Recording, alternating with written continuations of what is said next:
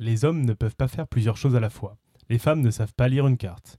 Il y aurait un sens féminin, mais celle-ci serait nulle en maths.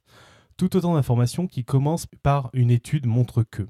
Qu'en est-il vraiment? Y a-t-il des différences cognitives entre l'homme et la femme? Pour répondre à ces questions, nous recevons ce soir Franck Ramu qui s'intéresse en tant que chercheur à ces questions.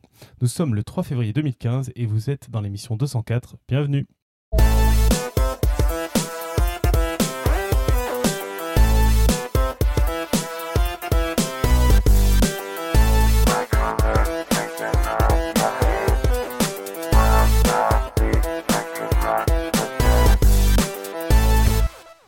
Bonsoir à tous. Autour de notre table virtuelle, d'abord ce soir, nous, nous avons Johan depuis les États-Unis. Salut Johan. Bonsoir. Robin depuis la France. Salut. Julie, mais pas tout de suite, elle est en retard. Et depuis notre table physique à Paris, euh, chez moi, nous avons euh, Franck Ramu. Bonjour Franck. Bonjour. Et puis bah, donc euh, moi-même. Alors au sommaire de cette émission, c'est simple. On a donc euh, notre interview sur euh, la différence cognitive entre hommes et femmes qui va être menée de main de maître par euh, Johan. Un pitch, une quote, des plugs et puis ce sera tout. Et donc euh, bah, je propose qu'on commence tout de suite avec l'interview. Très bien. Euh, donc oui, juste pour présenter un petit peu no- notre invité avant de commencer, donc euh, Franck Ramu, directeur de recherche du, CNRS au sein du laboratoire de sciences cognitives et psycholinguistique et du département d'études cognitives de l'école normale supérieure. Juste avant de- d'entrer dans le détail, j'aimerais bien qu'on donne un petit peu le ton du, questionnaire. Alors je vais vous poser des questions rapides et vous pouvez juste répondre par oui, non ou c'est plus compliqué. Il vaut mieux qu'on y revienne dessus plus tard. Est-ce que vous êtes d'accord? Ouais, ça marche. Alors, est-ce que les hommes sont plus intelligents que les femmes? Non, Est-ce que les femmes sont plus intelligentes que les hommes? Non plus. Est-ce que l'intelligence des hommes et des femmes présente des différences? Oui, Les cerveaux des hommes et des femmes sont-ils différents? Oui, Est-ce que ces différences sont importantes? Non, Y a-t-il des différences comportementales entre les hommes et les femmes? Oui. Y a-t-il des différences comportementales innées entre les hommes et les femmes? Euh, c'est compliqué. Très bien. bon, ça donne un petit peu le ton de ce sur quoi on va parler. Il y aura plusieurs questions sur ça, donc on va, on va y revenir plus tard. J'ai déjà un petit remords sur les différences d'intelligence entre les hommes et les femmes. Enfin, c'est un- c'est compliqué aussi. Oui.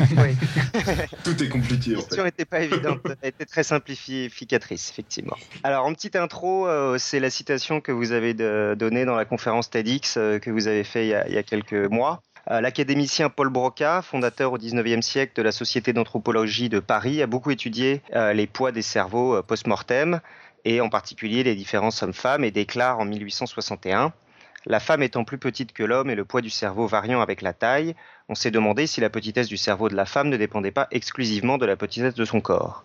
Pourtant, il ne faut pas perdre de vue que la femme est en moyenne un peu moins intelligente que l'homme, différence qu'on a pu exagérer mais qui n'en est pas moins réelle. Il est donc permis de supposer que la petitesse relative du cerveau de la femme dépend à la fois de son infériorité physique et de son infériorité intellectuelle. Donc, euh, pour euh, développer cette citation, et qui nous paraît euh, très anachronique maintenant, est-ce que le, cerveau des hommes et des femmes, en moyenne, a-t-il le même volume? Non, non, il y a une petite différence de volume de l'ordre de euh, 12 ou 13 euh, donc plus gros chez les hommes. D'accord. Et donc, est-ce que, euh, est-ce que ce, ce- et y a-t-il un lien entre volume du cerveau et intelligence? Euh, Par exemple, on sait qu'Einstein avait un cerveau de seulement euh, 1230 grammes, soit plus petit que la moyenne. Oui, oui, mais donc Einstein, c'est un seul individu. Quand on regarde sur des grandes populations euh, dans lesquelles on mesure à la fois le volume du cerveau et euh, une mesure d'intelligence comme le quotient intellectuel, on observe qu'il y a une corrélation, donc un lien euh, entre les deux variables. La corrélation, elle est de 0,33. Euh, donc pour ceux qui connaissent les corrélations, bah, ça leur dit qu'il y a à peu près 10% des différences euh, dans, les, quotients intellectuels qui sont expliqués par des différences dans les, volumes de cerveau. Donc, donc il y a un lien entre les deux variables. C'est pas non plus un déterminisme. Le, volume du cerveau est loin de prédire en totalité le quotient intellectuel. D'accord. Donc, euh, mais donc, s'il y a différence de volume entre hommes et femmes, est-ce qu'on peut conclure donc que les hommes seraient plus intelligents que les femmes? Euh, non, déjà, c'est pas vraiment la bonne manière d'essayer de répondre à la question. Si on cherche à savoir s'il y a des différences d'intelligence entre les hommes et les femmes, eh ben, il suffit de mesurer l'intelligence des hommes et des femmes avec des tests comme les tests de quotient intellectuel et on regarde si euh, les scores sont égaux ou pas. Et ça, ça a été fait depuis que les tests d'intelligence existent. Euh, et la réponse est globalement non, il n'y a pas de différence de quotient intellectuel entre hommes et femmes en moyenne. Et donc, euh, ça peut sembler paradoxal puisqu'il y a une différence de volume cérébral et qu'il y a un lien entre volume cérébral et, quotient intellectuel. Mais en fait, c'est pas, c'est un faux paradoxe. En fait, ça, se comprend très bien puisque le volume cérébral euh, ne détermine pas entièrement le quotient intellectuel. Il n'en explique que 10%. Donc, il y a de la marge pour d'autres facteurs qui interviennent et sans doute les facteurs qui expliquent euh, les différences de volume cérébral entre les hommes et les femmes sont pas les mêmes que, euh, que ceux qui, euh, qui déterminent les, différences dans, dans les quotients intellectuels. D'accord. Je ne sais pas si c'est clair. oui, oui, non, je, je, pense. Vous avez parlé plusieurs fois là, donc, de quotient intellectuel, donc QI, que, dont on entend beaucoup parler. Est-ce que c'est donc c'est, ça représente l'intelligence? Est-ce qu'il y a d'autres moyens? Est-ce qu'on connaît d'autres moyens de mesurer l'intelligence? L'intelligence, c'est juste un mot. Hein. C'est un, mot inventé par les êtres humains pour, pour répondre à une intuition. Donc c'est pas quelque chose qu'il faut, faut pas imaginer que ça existe comme ça dans la nature indépendamment de nous. On appelle intelligence qu'on veut bien appeler intelligence. Après voilà, il y a des gens qui ont inventé des tests dont les scores semblent correspondre assez bien à ce qu'on veut dire par le mot intelligence. Donc on utilise ces tests pour donner une estimation euh, de, ce qu'on veut bien appeler intelligence, et cette estimation, elle est à peu près euh, satisfaisante, sauf dans un certain nombre de cas. Euh, donc voilà, il faut juste avoir conscience que les tests de QI, c'est juste un outil, c'est un outil de mesure, c'est comme n'importe quel outil de mesure, ça a une certaine précision, ça a un certain domaine d'application, ça a des limites. Et il faut les connaître pour pas les utiliser n'importe comment et pour pas interpréter les chiffres qui en sortent n'importe comment non plus. Moyennant ces précautions, euh, on peut tout à fait euh, utiliser des tests de, QI pour avoir une estimation de ce qu'on pourrait appeler l'intelligence générale. Très bien. Je crois passer maintenant à quelque chose. Donc, euh, c'est maintenant peut-être qu'on a expliqué un peu mieux ce qu'on voulait dire par différence d'intelligence entre hommes. Enfin, qu'il n'y a pas de, que les hommes ne sont pas moins intelligents que les femmes ou inversement. Peut-être, si je peux revenir sur la citation de Broca, euh, bon, évidemment, Broca, c'était un homme du 19e siècle et ce qu'il dit reflète aussi les préjugés de son temps. Ceci dit, euh, peut-être que l'observation de base selon laquelle les femmes étaient moins intelligentes que les hommes, peut-être qu'elle était correcte à l'époque de Broca, parce que finalement, les femmes n'étaient pas scolarisées euh, comme, comme les hommes, elles avaient moins accès à l'éducation que les hommes, et évidemment, l'éducation, ça a une influence sur le développement de l'intelligence. Donc il y a toutes les raisons de penser que euh, les femmes n'avaient pas autant de, de chances de développer leur intelligence que les hommes euh, au XIXe siècle. Donc peut-être que l'observation factuelle à l'époque de Broca était correcte et que le tort de Broca, c'était surtout de ne pas avoir vu que ces différences pouvaient s'expliquer par des différences d'éducation. Oui. Et donc là, bah, on va essayer d'arriver au... Pardon, je, t'interromps juste. Enfin, les, questions ont déjà été plus ou moins posées, mais dans la chatroom, il il y a eu comme question c'est quoi l'intelligence? Qui effectivement est une, question euh, compliquée. Euh, on, sait qu'on n'aura pas vraiment de, réponse, mais euh, il n'y a, pas, a pas vraiment de définition en fait scientifique donnée à ça. Enfin, est-ce qu'il y a autre chose que le QI ou est-ce que bah, disons l'intelligence, ce c'est pas l'intelligence tout court qui est définie, si, si vous voulez. ce qui a un, sens, c'est ce qu'on peut appeler l'intelligence générale. Parce que là, il y a eu une observation qui a été faite il y a déjà plus d'un siècle par Spearman, qui est qu'en en fait, on peut, on peut donner à un groupe d'individus un nombre de tests euh, quelconque, arbitrairement élevé, 10 ou 20 ou 30 ou 100, et euh, on observe qu'il y a des corrélations positives dans les scores à tous ces tests. Autrement dit, les individus qui sont bons à certains tests vont tendance en moyenne à être bons à d'autres tests, ceux qui sont faibles à, certains tests vont être faibles en moyenne à d'autres tests. Autrement dit, il y a l'air d'y avoir un, facteur commun qui est partagé dans la performance à tous ces tests. Ce que Spearman a... Euh, a, disons, établi d'une manière plus rigoureuse en inventant l'analyse factorielle et en montrant qu'il y avait effectivement un facteur statistique commun qui était sous-jacent à la performance dans tous les tests. Et c'est ça, ce facteur statistique, qu'il a appelé l'intelligence générale, le facteur G, entre guillemets. Euh, et donc ça, cette observation statistique, euh, tout le monde l'a fait. Tout le monde qui a administré des tests de QI ou de n'importe quoi à une population euh, l'a observé et peut le répliquer euh, encore demain. Euh, et le fait qu'il y a un facteur partagé qui semble expliquer une bonne part des variations, c'est aussi un, fait incontestable. Donc ça justifie qu'il y, a bien un truc qu'on peut tenter d'appeler l'intelligence générale. et donc, on pourrait, du coup, à partir de cette observation, définir l'intelligence générale comme étant le, les, facteurs qui sont partagés par toutes les compétences intellectuelles et qui participent à la performance dans tous les tests. Ce qui justifie finalement l'utilisation de tests euh, du, type du QI, quoi. C'est-à-dire que ça. Voilà, ce qui justifie l'utilisation d'un score unique pour euh, comme estimation de l'intelligence générale. Évidemment, les tests de QI qu'on utilise sont bien plus riches que ça. Il y, a, il y a une dizaine ou une douzaine de tests dedans, et c'est beaucoup plus intéressant et précis de regarder le profil particulier de l'individu sur ces 10 ou 12 tests que de tout résumer à un seul score. Mhm. Mais si on veut tout résumer à un seul score, pour des raisons X ou Y, parce que c'est pratique, parce que c'est concis, on est justifié, on est, fondé à le faire parce qu'il y a ce facteur commun euh, qui est le facteur G. D'accord. Ce qui, ce qui répond à une autre question qui était est-ce que le QI a, vraiment des bases scientifiques? On peut dire d'une certaine manière, oui, il y a, y a, quelque chose qui. Oui, oui, il y a quelque chose qui justifie l'usage d'un score comme, euh, comme le QI pour estimer l'intelligence générale. D'accord. Il y avait une autre question plus technique, peut-être plus simple, euh, avec une réponse oui ou non. C'est est-ce qu'il y a une différence de densité entre les cerveaux des hommes et des femmes? Alors oui, il y, a, des résultats qui vont dans ce sens, euh, des différences de densité de synapses. Et si je me souviens bien, mais là j'ai pas mes sources sous les yeux, euh, c'est les femmes qui auraient une plus grande densité synaptique que les hommes. et donc ça fait partie voilà, des différences biologiques qu'il y a entre les cerveaux des hommes et les cerveaux des femmes, différences dont on n'a pas l'interprétation en quelque sorte. Euh, on ne sait pas quel effet ça a que d'avoir 50% de densité synaptique en plus dans un sexe que dans l'autre. Euh, de toute évidence, ça ne produit pas des effets massifs au niveau de l'intelligence générale. donc on ne sait pas comment ça altère le fonctionnement, hein, ou si ça, si ça l'altère du tout en l'occurrence. Pardon, Johan, je te laisse repartir. à part la densité, du coup, est-ce qu'il y a d'autres euh, différences physiologiques connues entre les cerveaux masculins et féminins? Donc il y, a des différences de densité de synapses, il y a des différences de, nombre de neurones. Alors ça, bon, euh, il y a une étude au moins qui le montre dans une partie du cerveau, dans le lobe temporal. Euh, là, pour le coup, ça serait les hommes qui auraient 30% de neurones en plus, euh, au moins dans, cette partie-là du, cortex.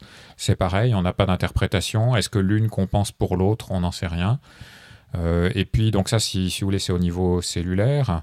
Il y a des différences un petit peu plus macroscopiques quand on regarde des, des, euh, des volumes de certaines régions ou des, euh, des patterns de symétrie ou d'asymétrie euh, de certaines régions. Effectivement, on peut voir des petites différences entre les cerveaux masculins et féminins.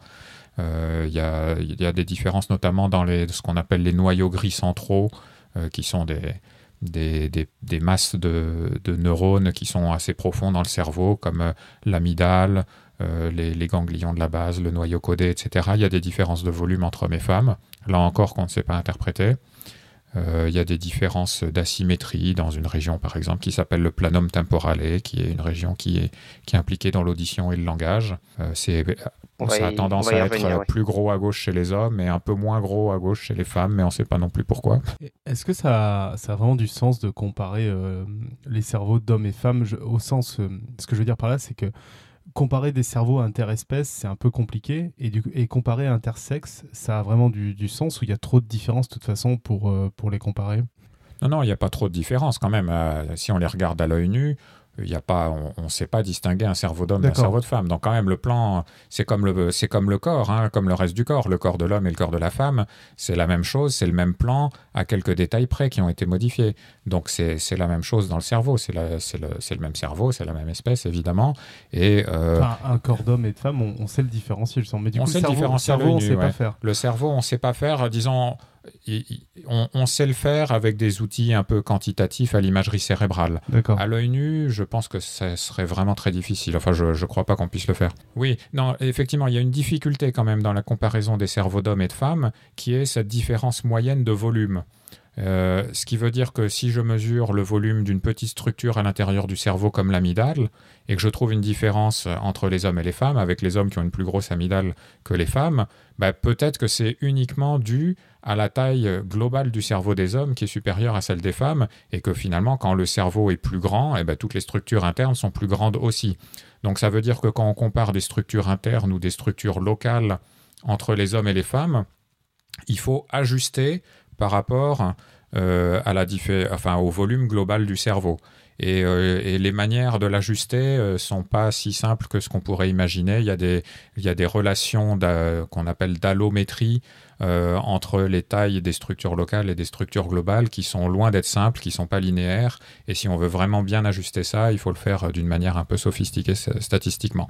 Mais bon, moyennant ça, on peut tout à fait comparer euh, les cerveaux des hommes et des femmes. Peut-être qu'on rentre trop dans le détail là même. Non, non, non, c'est intéressant. Je, trouve ça, j'apprends beaucoup de choses. Euh, je voulais maintenant venir à quelque chose donc euh, sur ce qui est un peu finalement au cœur de, pourquoi vous êtes intervenu sur ce sujet-là, qui est l'accusation de neurosexisme qu'on que beaucoup que des personnes utilisent. Euh, donc par exemple, je vois régulièrement apparaître sur Internet des études au titre racoleur, voire choquant. Les femmes ne savent pas lire les cartes, mais elles les mémorisent mieux shopping, appétit, quand notre cycle menstruel régule nos envies, pourquoi les femmes parlent plus que les hommes, ou alors même euh, Zemmour euh, qui dit euh, le pouvoir attire les femmes, c'est dans leur cerveau archaïque.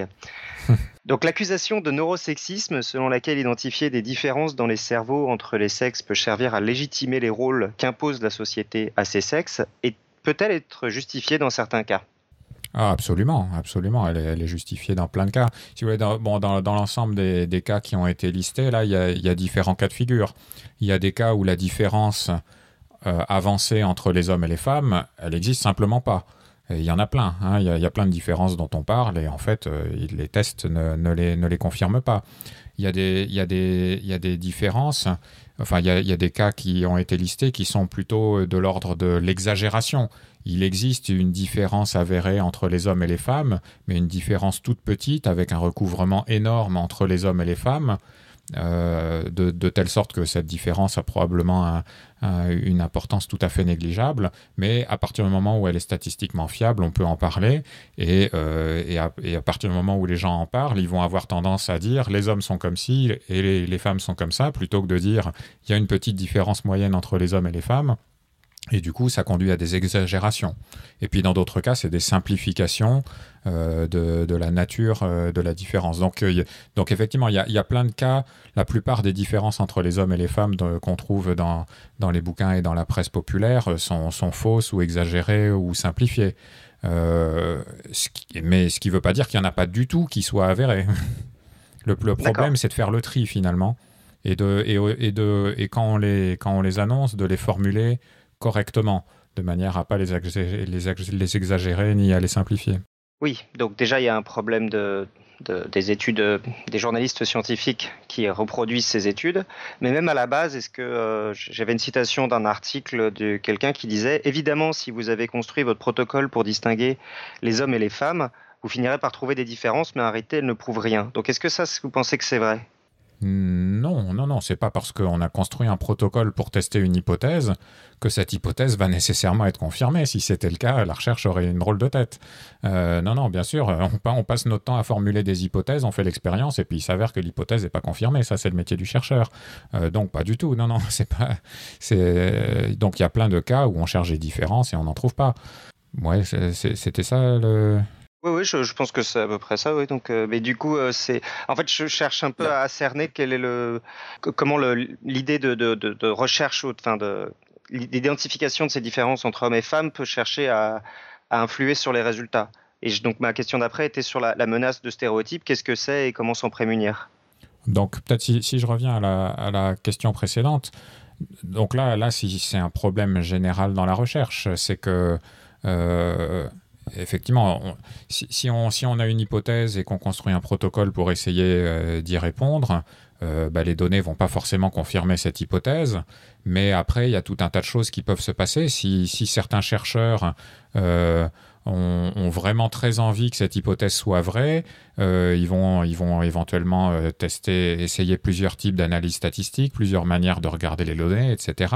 Et plus on multiplie les analyses, et plus on a des, chances de euh, effectivement trouver une différence par hasard euh, qui va être statistiquement significative sans qu'elle soit réelle.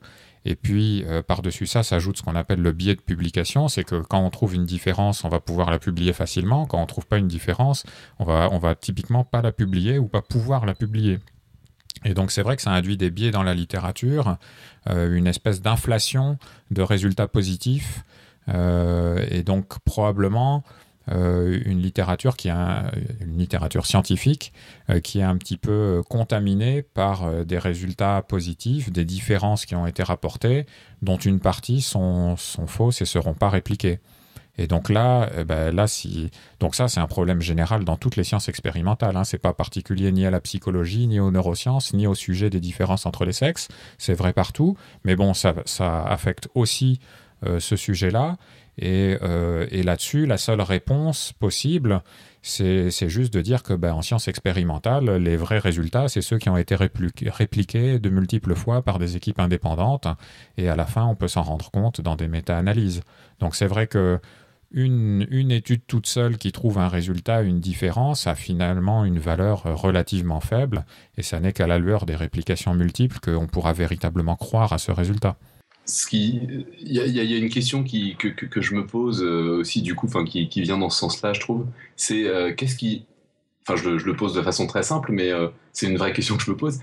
Qu'est-ce qui justifie qu'on recherche des différences? C'est-à-dire pourquoi faire de telles études d'une certaine manière? On pourrait chercher à, trouver des différences entre entre des gens, je sais pas, entre les roux, les blonds et les bruns. On pourrait chercher à trouver des différences entre plein, plein, de choses comme ça. Je, je pose de, question, de façon un peu bébête, hein, mais pour, euh, pourquoi, pourquoi particulièrement s'acharner là-dessus? D'une certaine manière, c'est une des questions qui est, liée, je trouve.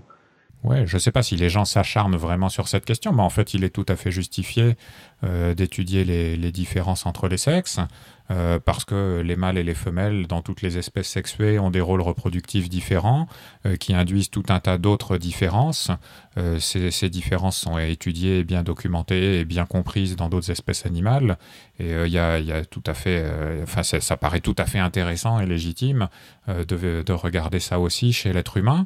Et ce, a fortiori, enfin, et là si on regarde d'un point de vue un peu plus utilitaire, euh, parce que ces différences entre euh, les mâles et les femelles euh, touchent la physiologie de manière générale au sein du corps et a un effet sur la santé.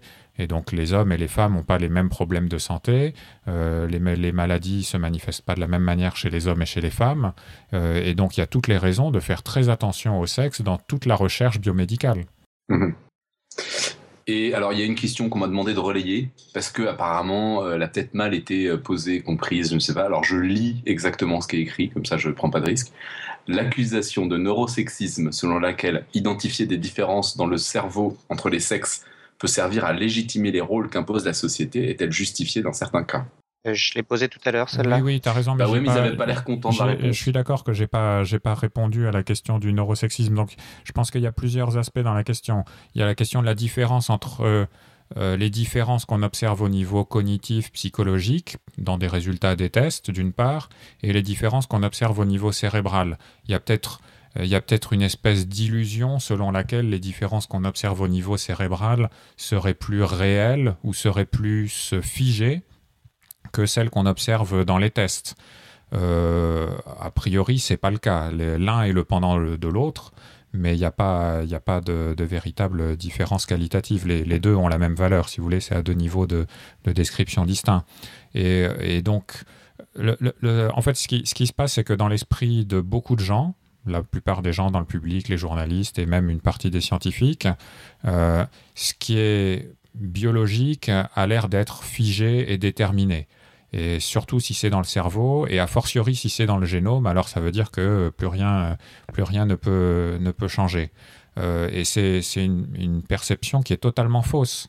Euh, ce qu'on observe dans le cerveau, euh, c'est dans une certaine mesure malléable par l'expérience, et, et, même ce qui est codé dans les gènes, ça n'écrit pas le destin de l'individu. Donc, euh, si on étudie des différences psychologiques entre les hommes et les femmes ou n'importe quel groupe, euh, ces différences peuvent avoir évidemment différentes origines, génétiques, hormonales, environnementales, l'éducation et tout ce que vous voulez, et on ne le sait pas juste en mesurant ces différences.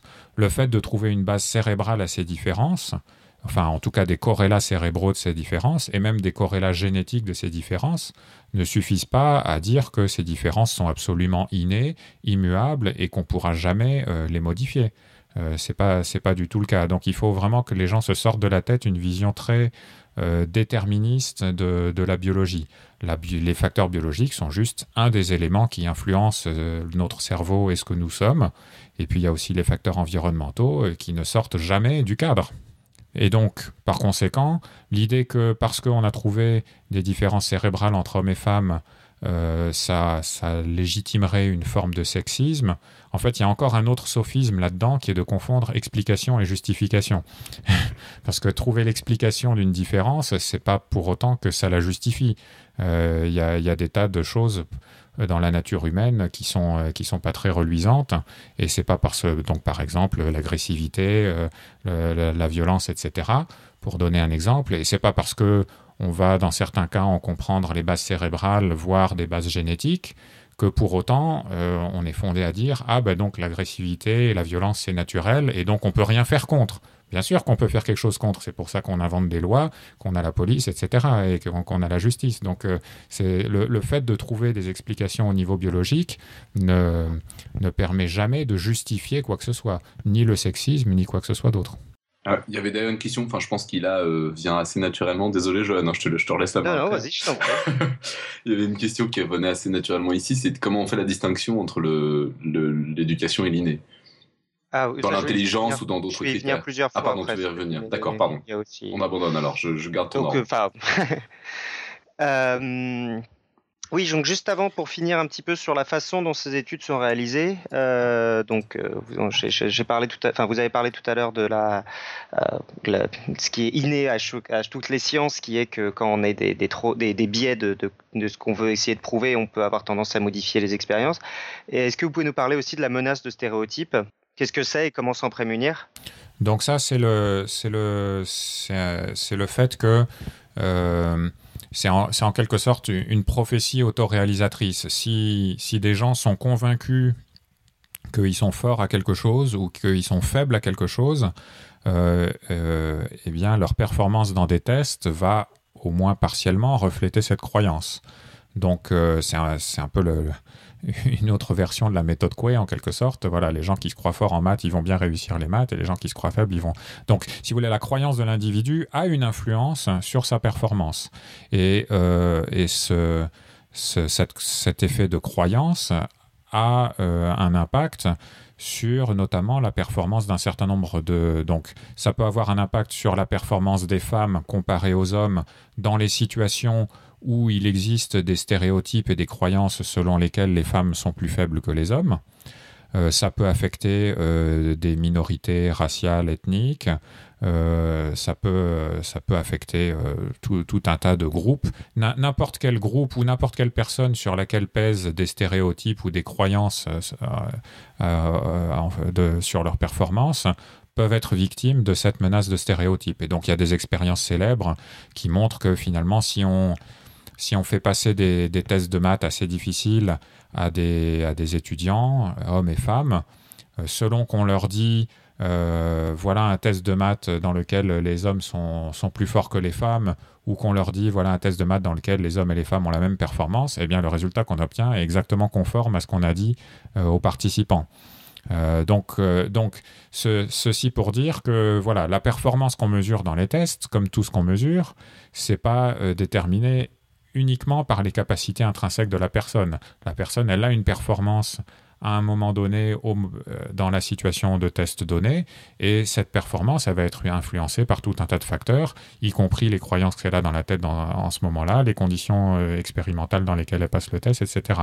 Et que il est possible qu'une partie des différences qu'on observe entre les hommes et les femmes soit due à ce genre d'effet euh, de, croyances et de stéréotypes, euh, surtout si on n'a pas fait euh, bien attention à, essayer de, neutraliser en quelque sorte ces stéréotypes dans la situation de test. Et donc, dans, toute cette littérature sur les différences entre les sexes, effectivement, ça a été un grand débat de savoir si toutes les différences qui avaient été rapportées entre les hommes et les femmes étaient dues simplement à un effet de stéréotype ou pas. Et euh, la réponse est non. Enfin, une partie de ces différences peut être, peut être expliquée par des effets de stéréotypes, mais certainement pas tous. On a, et là, il faudrait parler de la taille d'effet de menace du stéréotype par rapport à, la taille des faits de certaines différences. Sur la, taille des faits après. Ok.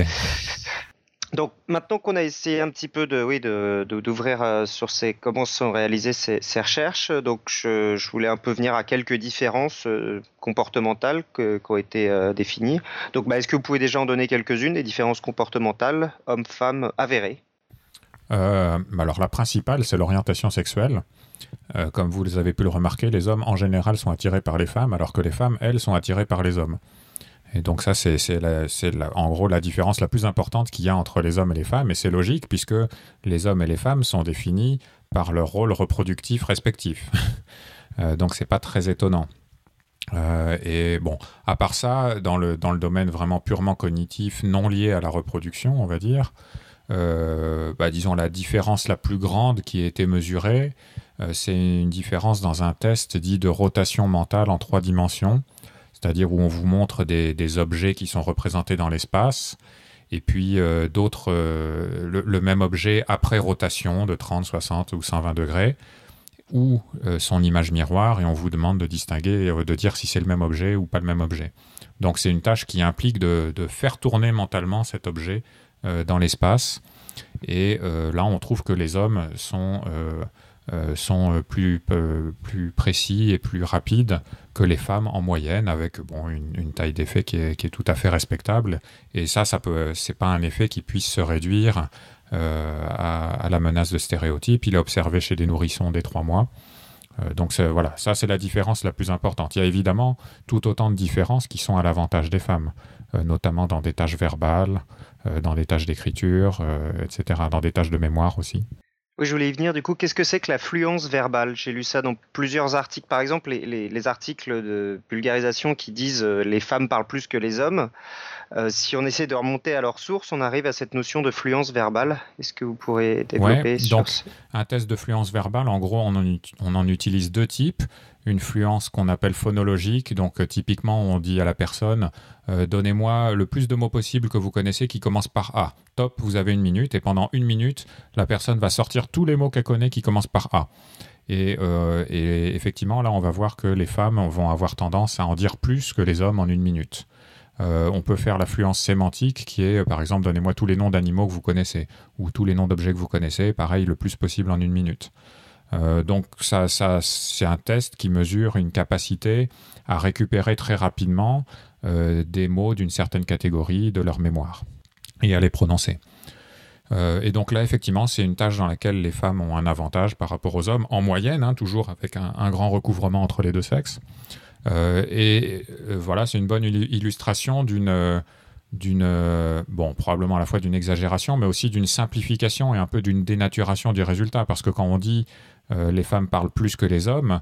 Non, c'est pas ce que dit ce test de fluence verbale. Ce test de fluence verbale dit qu'elles sont plus, euh, euh, plus rapides et elles ont une récupération plus fluide de ces mots à partir de leur mémoire. Ça, passer de ce test-là dans des conditions expérimentales précises à des conditions naturelles en conversation normale, etc., les, les femmes parlent plus que les hommes, ça n'a strictement aucun sens. Et, on a une estimation là-dessus de la part de, appelons ça culturel, euh, d'acquis, quoi, euh, par rapport à un idée? Je veux dire, on est, on est certain qu'il y a plus que juste cette différence-là? Pour l'affluence verbale? Ouais. Ah, alors là, j'ai pas du tout connaissance d'études qui essaieraient de, déterminer la part d'inné et d'acquis dans la, dans la tâche de fluence verbale. Disons, c'est sûr que là, y a. Enfin, la performance dans cette tâche bah, dépend, des, dépend des mots que les gens ont appris. Hein, et les gens, ils, ont appris les mots parce qu'ils les ont entendus. Enfin, tout ça, ça vient de l'environnement nécessairement. Euh, après, la capacité à acquérir les mots peut être influencée de, aussi par des prédispositions génétiques. La capacité à les récupérer euh, rapidement peut être aussi influencée par des, facteurs génétiques ou hormonaux précoces, etc.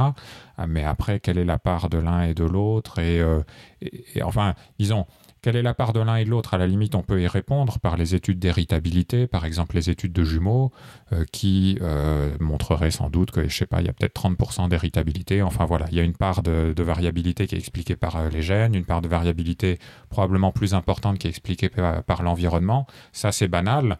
Mais après, sur la différence entre les hommes et les femmes dans la performance à ce test, quelle est la part euh, de, on va dire, de biologique précoce et quelle est la part d'éducation et d'entraînement, etc. Là, j'en ai pas la moindre idée. Je pense pas qu'il existe des données qui répondent à cette question précise. C'est extrêmement complexe hein, de répondre à une question aussi précise que ça. Oui, euh, donc on y viendra un peu plus tard aussi sur l'inné et l'acquis. Euh, et sinon, oui, j'avais aussi vu une, dernière différence. en 2005, le président d'Harvard, Lawrence Summer, a dû, donc, qui, est qui était un économiste brillant, ancien directeur de la Banque mondiale, a dû démissionner parce que donc il a émis l'hypothèse à une conférence que la faible représentation des femmes dans les départements de sciences, mathématiques et sciences de l'ingénieur n'était pas due qu'à la discrimination, mais aussi à une différence intrinsèque entre hommes et femmes. Euh, donc il a dû démissionner euh, pour, pour avoir dit ça. Euh, est-ce que c'est juste un autre exemple d'un ancien ministre qui est brillant dans son domaine mais qui raconte des conneries dans ceux qui ne connaît pas? Ou est-ce qu'il y a vraiment des études qui peuvent appuyer cette hypothèse? Oui, non, là c'est effectivement un exemple enfin, d'un chercheur en l'occurrence qui parle dans un domaine qui n'est pas le sien et il ne connaît pas les données. Il n'y a, a pas de données qui montreraient que les différences cognitives entre hommes et femmes euh, et, un impact sur les compétences académiques et professionnelles telles qu'on devrait attendre une différence euh, de, de, nombre entre les hommes et les femmes euh, dans quelque domaine que ce soit. c'est pas. Y a, ouais, je connais pas de données qui, qui pourraient montrer ça. Par contre, il se pourrait, mais c'est pas ce qu'avait dit Summers, il se pourrait que les différences de représentation des, hommes et des femmes dans différentes professions, hein, il n'y a pas que les professions scientifiques, euh, on pourrait parler des infirmières et des orthophonistes par exemple, euh, il se pourrait que cette différence de répartition soit pas seulement entièrement due à des, à des, biais euh, culturels, mais puisse être due à des, si vous voulez, des, préférences intrinsèques des hommes et des femmes pour certains types d'activités. Sans dire qu'ils sont meilleurs ou moins bons les uns que les autres, il se peut que les, hommes soient spontanément plus attirés par des activités euh, mécaniques euh, ou je ne sais pas quoi d'autre, de, conception de systèmes ou d'analyse de systèmes ou de, trucs abstraits, et il se pourrait que les femmes soient en moyenne plus attirées euh, vers des activités plus sociales qui nécessitent des interactions avec les gens, de l'empathie, etc. Euh, et bon, là, évidemment, il y a aussi euh, tout un tas de biais sociaux qui peuvent renforcer euh, ce genre de différence, mais il peut aussi y avoir des, vraies prédispositions pour ce genre de préférence. D'accord. Et donc pour ce qui est, juste pour revenir, donc vous avez cité donc deux exemples, rotation mentale où donc le, cerveau masculin aurait en moyenne une, une, prédisposition et fluence verbale où le cerveau féminin aurait en moyenne une prédisposition. Est-ce que ce qu'on a réussi à relier ces différences neurologiques à des différences physiologiques dans le cerveau, à des, à des autres, à des différences à certains endroits précis du cerveau? Euh, bah, disons, oui, on a, on a une idée des régions du cerveau qui, participent euh, fortement à la performance dans ces tâches, oui. Euh, et donc, bon, je, m'avance peut-être un petit peu parce que je n'ai pas connaissance des études, mais à partir du moment où on trouve une différence de performance dans des tests entre deux groupes, si on regarde les régions du cerveau qui font ces tests, on va aussi trouver des différences dans les activations cérébrales. Hein. C'est quasiment inévitable puisque euh, bah, c'est le cerveau qui, fait, euh, qui, produit la, performance dans ces tests. Mais comme je l'ai dit tout à l'heure, ça, ne permet de dire rien de plus qu'on a une base cérébrale de ce qu'on a déjà observé au niveau comportemental. D'accord, oui. Donc ça, ça n'avance pas, ça, ne fait pas plus avancer que oui. Mais ça permet de donner, ça pourrait permettre de donner une explication physiologique à des, à des expériences, à des, à des à des observations neurologiques. C'est un corrélat physiologique, on va dire. On, si vous voulez, c'est difficile. On, a vraiment ce, biais interprétatif euh, irrépressible de considérer que ce qui se passe dans le cerveau, c'est la cause de ce qui se passe dans notre esprit, en quelque sorte, alors qu'il n'y a pas de... Il n'y a pas un lien de causalité plus fort dans une direction que dans l'autre. C'est le, le cerveau, c'est la matière de l'esprit, c'est tout. Oui. Euh, donc en parlant maintenant de continuer là-dedans, donc euh, sur, euh, j'ai parlé de qu'est-ce que c'est que la plasticité du cerveau. Est-ce que vous pourriez nous donner des exemples de qu'est-ce que c'est déjà et des exemples où le cerveau donc va, va, va, va montrer cette capacité de plasticité? Donc, de manière très générale, la plasticité du cerveau, c'est le fait que le cerveau peut se modifier. se modifier notamment en réponse bah, à tout ce qui change dans son environnement. Et donc, dans un certain sens, c'est quelque chose d'une grande trivialité. Euh, parce que euh, on a toujours su qu'on est capable d'apprendre. Hein, on n'a qu'à regarder l'état du nouveau-né à la naissance, qui parle pas, qui comprend rien, et, l'état de l'enfant trois ans plus tard, et puis l'état de l'adulte 20 ans plus tard. Évidemment, euh, des individus sont pas du tout capables de la même chose, n'ont pas du tout les mêmes comportements. Euh, c'est le même cerveau qui, euh, qui s'est développé, et donc forcément, il y a des choses qui ont changé dans ce cerveau. Et à chaque fois, vous êtes en train de m'entendre en ce moment, et si vous retenez quelques mots, quelques bribes de ce que j'ai dit ce soir, demain, c'est quelque chose, c'est inévitablement parce que quelque chose s'est modifié dans votre cerveau. Si rien ne s'était modifié dans votre cerveau, euh, eh bien, vous ne pourriez avoir rien appris. Si le cerveau était figé comme un cristal, eh bien, on serait exactement dans le même état euh, qu'à notre naissance. Donc, si vous voulez, dans la mesure où le cerveau, c'est l'organe de la pensée, c'est une nécessité logique que le cerveau se modifie au fur et à mesure que notre pensée et notre cognition se modifient, que nous apprenons des choses, que nous mémorisons, etc. Euh, donc ça, d'une certaine manière, on l'a toujours su depuis 3000 ans qu'on sait que le cerveau est l'organe de la pensée. Euh, la seule chose qui a changé, disons, dans les trois dernières décennies et qui a justifié le, nouveau terme à la mode de plasticité cérébrale, c'est le fait que euh, maintenant, on la voit, la plasticité cérébrale, y compris, et bon, évidemment, à un niveau cellulaire, si on se donne les moyens de le mesurer au niveau cellulaire, on peut voir qu'il y a des synapses qui se créent, d'autres qui euh, se détruisent, etc. Ça, c'est évident. mais même à un niveau plus macroscopique, à l'IRM, on peut voir que, bah, par exemple, il y a par exemple une expérience célèbre euh, où on a euh, pris des participants, des étudiants, et on leur a fait faire un stage de jonglage. Donc au début, ils ne savaient pas jongler. Au bout de quatre semaines d'entraînement, ils savaient bien jongler. Et on leur a fait passer une IRM avant et après le stage. Et euh, eh bien, il y a une partie de leur cerveau qui s'est modifiée quantitativement entre le début et la fin du stage euh, et qui était observable à l'IRM, quantifiable à l'IRM. C'était un, volume de matière grise qu'on pouvait parfaitement quantifier, qui, donc quelque chose de vraiment macroscopique, qui s'est modifié en quatre semaines de stage de jonglage. Et ça tombait dans une région qui est euh, une région du cortex visuel qui repère les mouvements, ce qui, est, ce qui peut paraître assez logique, puisque quand on jongle, il faut euh, suivre le mouvement des boules. Euh, donc, donc voilà, ça c'est le genre d'expérience qui montre qu'effectivement, même pas seulement les activations fonctionnelles, mais même l'anatomie du cerveau, à certains niveaux macroscopiques, euh, peut se modifier de manière mesurable sous l'influence de l'environnement, sous l'influence d'un entraînement ou d'un apprentissage particulier. Et ça, c'est vrai que bon, la première fois que les gens ont vu ça à l'IRM, euh, bah, ils en sont restés sur le cul parce que c'était vraiment très très étonnant qu'on puisse voir la plasticité cérébrale à ce niveau-là dans, dans une telle proportion. Euh, mais en revanche, le fait qu'il existe une plasticité cérébrale, comme je l'ai dit, c'était une évidence depuis 3000 ans. D'accord. Euh, donc là, bah, j'imagine que, vous voyez à peu près où je veux en venir euh, sur, le sujet donc, du, sexe et du cerveau. Il y a certains donc, chercheurs qui avancent que cette plasticité, donc pour, pour, à l'appui de la thèse selon laquelle les différences entre les cerveaux des hommes et des femmes sont uniquement dues à des différences d'éducation. Par exemple, donc, bah, Catherine Vidal, qui est euh, directrice de recherche au sein de l'Institut Pasteur, indique que euh, on ne trouve aucune différence entre, enfin, plus exactement en dehors du contrôle des fonctions physiologiques de la reproduction, on ne trouve aucune différence entre les cerveaux des bébés filles et des bébés garçons concernant toutes les autres fonctions du cerveau, qu'elles soient cognitives, telles que l'intelligence, la mémoire, l'attention, le raisonnement, ou sensorielles, comme la vision ou l'audition. C'est ce qui se passe après la naissance qui compte le plus, les interactions de l'enfant avec son environnement social, affectif, culturel vont en effet jouer un rôle majeur dans la construction du cerveau. Donc en gros, la plasticité explique toutes les différences qu'on observe avec les études euh, comportementales. Qu'est-ce que, vous pensez de, cette affirmation? Euh, bah, disons d'abord, il y a une affirmation sur la, nature des données. Si, si l'affirmation c'est de dire il n'y a aucune différence cérébrale entre les bébés garçons et les bébés filles, c'est faux.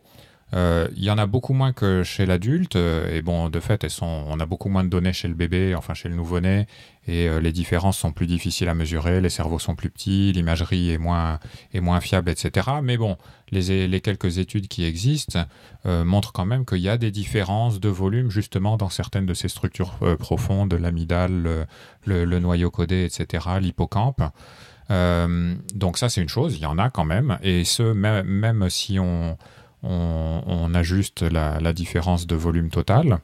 Euh, maintenant, après, il ne faut pas leur, leur, faire dire trop à ces différences. Hein. Je ne sais pas ce qu'elles veulent dire ces différences, mais on ne peut pas dire qu'il n'y en a pas. Euh, Après, est-ce que toutes les différences qu'on observe, donc ces différences-là, elles sont probablement pas dues à des différences d'apprentissage ou de plasticité du cerveau, vu, qu'elles sont très précoces.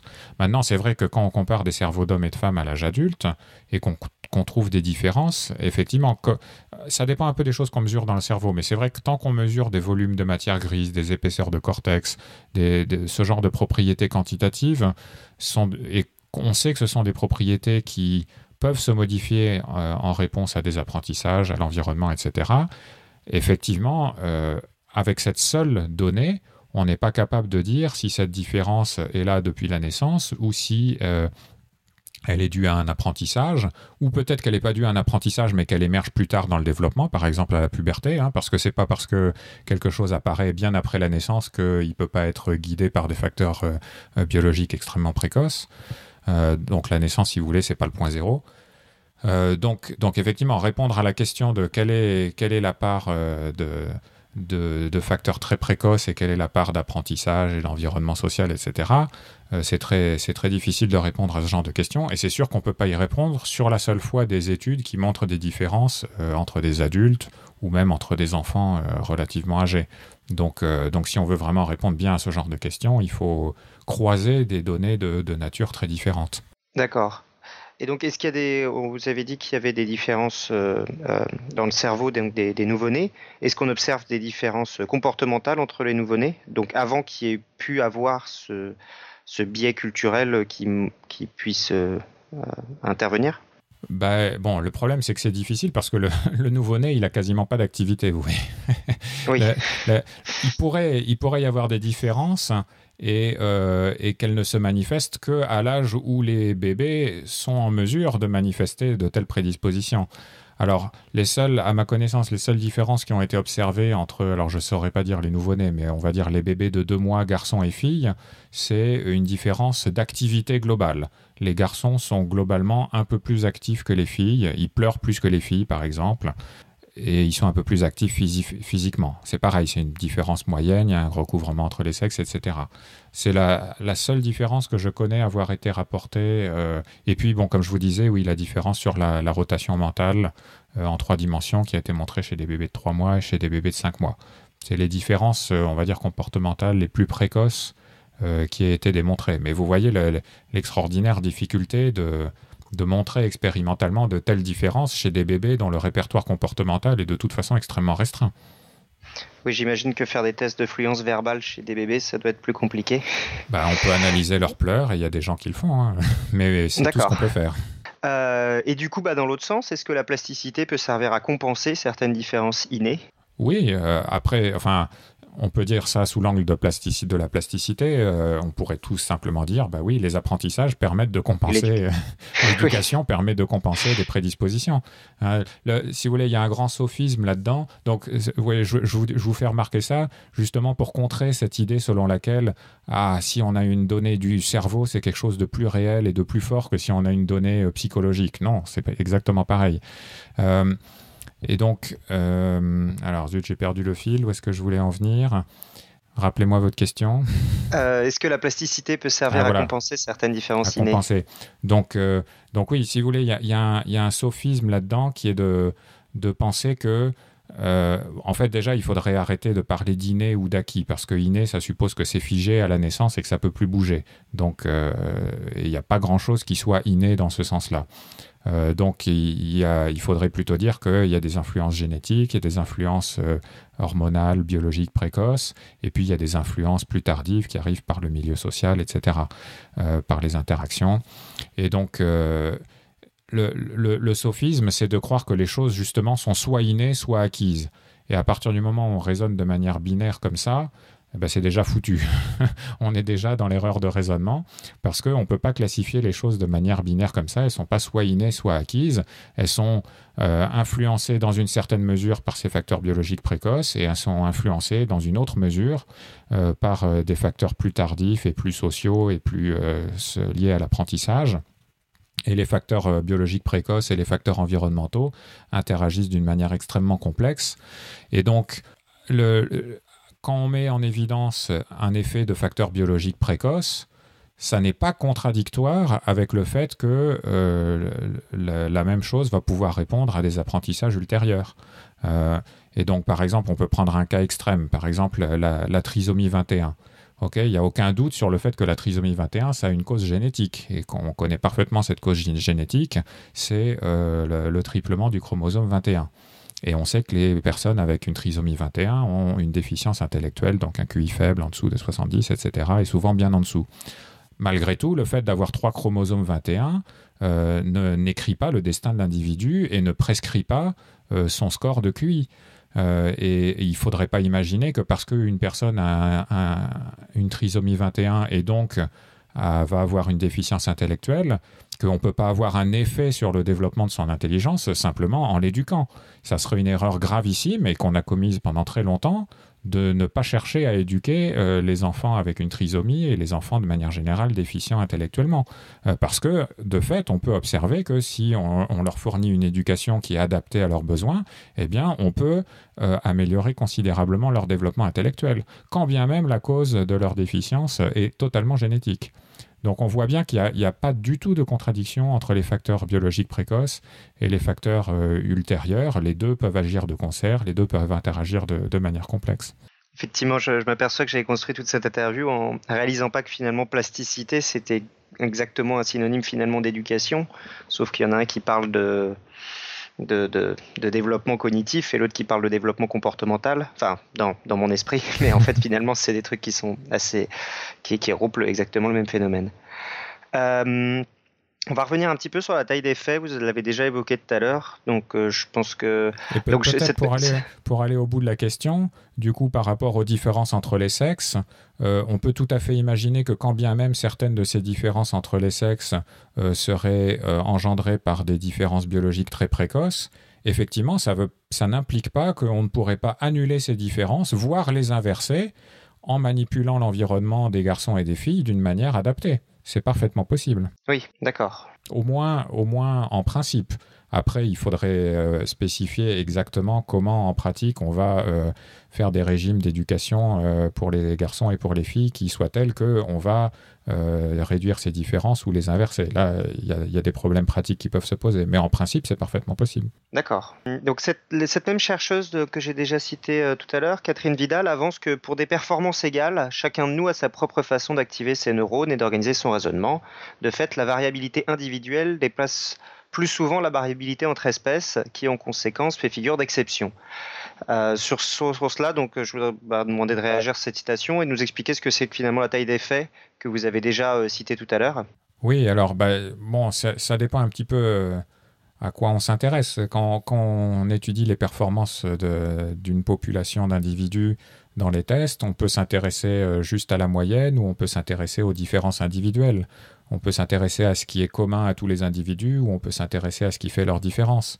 Euh, donc euh, euh, après, quand on compare deux groupes, effectivement, on peut, regarder les, données pareil sous, sous, les deux angles.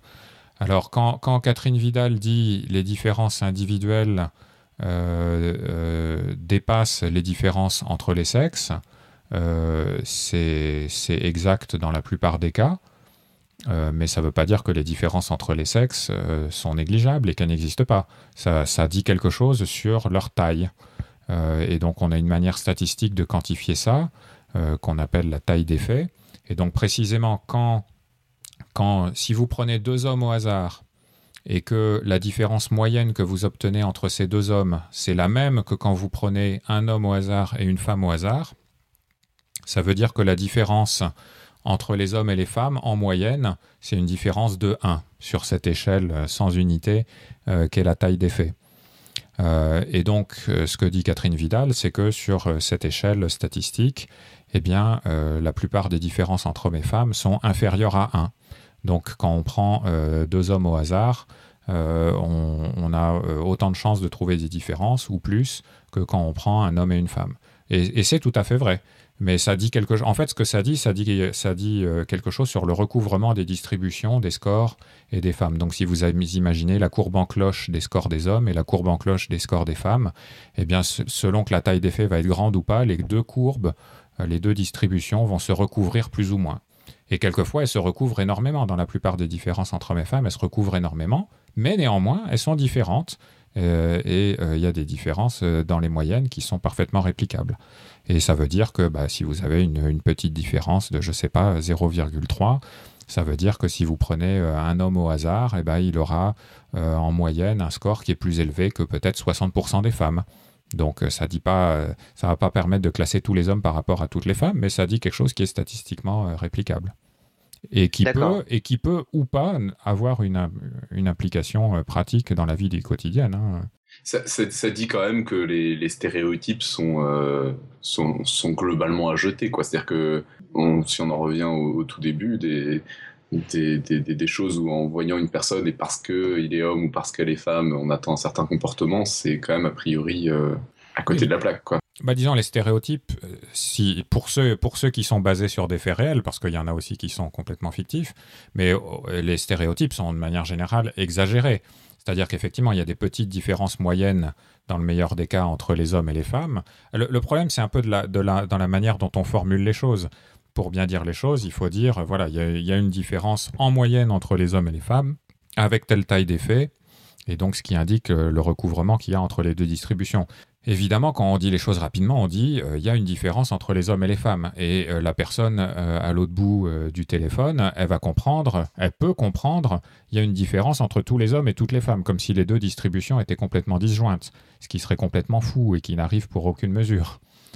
donc, euh, c'est vraiment effectivement un problème de formulation et d'interprétation. Quand les gens disent il y a une petite différence moyenne avec grand recouvrement, il y en a d'autres qui vont comprendre qu'il y a une différence absolue entre toutes les hommes et tous les hommes et toutes les femmes. Et c'est là, c'est sans doute là que, naissent les stéréotypes. C'est dans l'exagération de la taille des faits. Et donc, à quel moment on commence à parler d'une taille d'effet, euh, d'une différence négligeable? Est-ce que ça, ça, peut se reporter sur la taille d'effet euh, c'est difficile à dire. Hein. Ça, c'est vraiment affaire de, de, jugement totalement qualitatif. En psychologie, euh, il y a des effets d'une taille, d'une taille de 0,3 qui sont tout à fait intéressants et significatifs. Euh, c'est loin d'être ridicule. 0,3, ça peut avoir des implications tout à fait importantes. Mais, mais, après, voilà, tout dépend de la nature de cette différence, de, de, l'impact qu'elle a sur d'autres choses. On ne peut pas vraiment dire ça dans, dans toute sa généralité. D'accord. Et est-ce qu'il y a des tailles au contraire? Est-ce qu'il y a des tailles d'effets qui sont supérieures à 1 Alors supérieures à 1, non. Donc la, disons oui, oui et non. La, plus grande taille d'effet, la, la, plus grande différence cognitive que je vous ai citée entre hommes et femmes, c'était sur la rotation mentale en 3D. Et ça, la taille d'effet, euh, c'est entre 0,7 et 0,9. Donc vous voyez que de ce point de vue-là, euh, Catherine Vidal a raison, elle a même la plus grande différence connue, elle est inférieure à 1. Euh, sauf quand même, et bon, elle l'avait exclu de la discussion, euh, la, première que je vous ai citée, qui est la différence d'orientation sexuelle. Hein, donc le fait que les hommes préfèrent les femmes et le fait que les femmes préfèrent les hommes. ça, si on le quantifie sur une échelle unidimensionnelle et qu'on compare les hommes et les femmes, la, la taille d'effet est de 7. Donc, voyez, on, change d'ordre de grandeur, là, vous voyez et enfin, donc euh, un dernier argument qui pourrait donc aller contre cette, euh, cette idée qu'il y ait des, différences euh, hommes-femmes, donc enfin que cite Catherine Vidal pour opposer à ces différences hommes-femmes innées, qui est que des tests pratiqués chez des sujets de diverses origines ethniques montrent que les différences d'aptitude entre les sexes sont beaucoup moins marquées chez les Américains noirs et asiatiques que chez les blancs. qu'est-ce que, qu'est-ce que, qu'est-ce qu'on peut penser de cet argument? Ouais, je suis un peu perplexe parce que je connais pas l'étude euh, source de ce résultat. Pardon, euh, je suis pas sûr. Je bon, je le regarderai peut-être plus tard. Euh, j'avais noté, là son article à elle, mais j'avais pas noté ce qu'elle citait elle après. Oui, oui, non, c'est pas grave. C'est plutôt moi qui suis dans l'ignorance sur ce sur ce point-là. donc peut-être qu'elle cite une étude. C'est Feingold de 88, je crois. Ouais, ouais, peut-être qu'il y a une étude qui, qui a observé ça. C'est pas du tout impossible en l'occurrence. Enfin bon, on pourrait trouver euh, différentes euh, explications à ça. Le, truc, c'est que c'est pareil, personne ne dit qu'il n'y a que le sexe qui, euh, qui influence les performances. Évidemment, il y a plein d'autres facteurs. Il peut y avoir des facteurs ethniques, il peut y avoir des facteurs sociaux qui sont en partie confondus avec les facteurs ethniques, évidemment, aux États-Unis et, ailleurs. donc, si on, donc, si vous voulez, si, par exemple, euh, juste pour raisonner sur un cas d'école qui est évidemment faux, mais pour, pour simplifier la discussion, euh, aux États-Unis, les Noirs sont euh, à un niveau socio-économique qui est plus faible en moyenne que les Blancs. ils ont un environnement qui est globalement beaucoup plus désavantageux que celui des blancs. et donc, il est possible que pour, pour les Noirs dans la situation américaine, ce sont ces facteurs environnementaux qui sont très désavantageux, qui prédominent et qui, euh, font baisser euh, leur performance dans tout un, un, certain nombre de tests, de manière telle que finalement, à côté de ça, les différences entre hommes noirs et femmes noires sont tout à fait négligeables. Alors qu'à côté de ça, euh, si les blancs, eux, se développent dans un environnement qui est beaucoup plus favorable, euh, eh bien, euh, il y, a, autant de, il y a tous ces facteurs qui, en quelque sorte, sortent de parmi les sources de variabilité, et euh, les différences intrinsèques entre les sexes vont avoir plus de, de possibilités de s'exprimer. C'est une question de part de variance dans l'analyse statistique, en quelque sorte. D'accord. Donc je, dis ça, euh, c'est totalement une explication totalement hypothétique parce que je connais pas l'étude source, je sais pas si le résultat est vrai et je, bon, j'ai pas les éléments pour le dire, mais c'est pour dire que c'est pas parce qu'on trouve que la différence entre les sexes est modulée par d'autres facteurs, qu'elle varie selon les populations, etc., que ça remet euh, en cause l'effet fondamental. Au contraire, s'il est, est, avéré que cette différence existe, elle est bien observée dans toutes les différentes ethnies et populations euh, qu'on trouve aux États-Unis, quelles que soient leurs conditions, même si la taille varie, on pourrait aussi voir ça comme un argument qui montre que bah, finalement c'est quand même assez général. D'accord. Et euh, il me vient une question aussi euh, auquel je n'avais pas pensé tout à l'heure. Si, parce que par exemple pour les, les citiez l'exemple des jongleurs, donc qui en quatre semaines avaient une évolution de, de, leur euh, de, leur cerveau. Est-ce que euh, est-ce que c'est possible euh, donc mais que vous disiez aussi que la plasticité pouvait réussir à changer ces, différences rapidement entre entre les, différences innées et ce qu'on obtient après?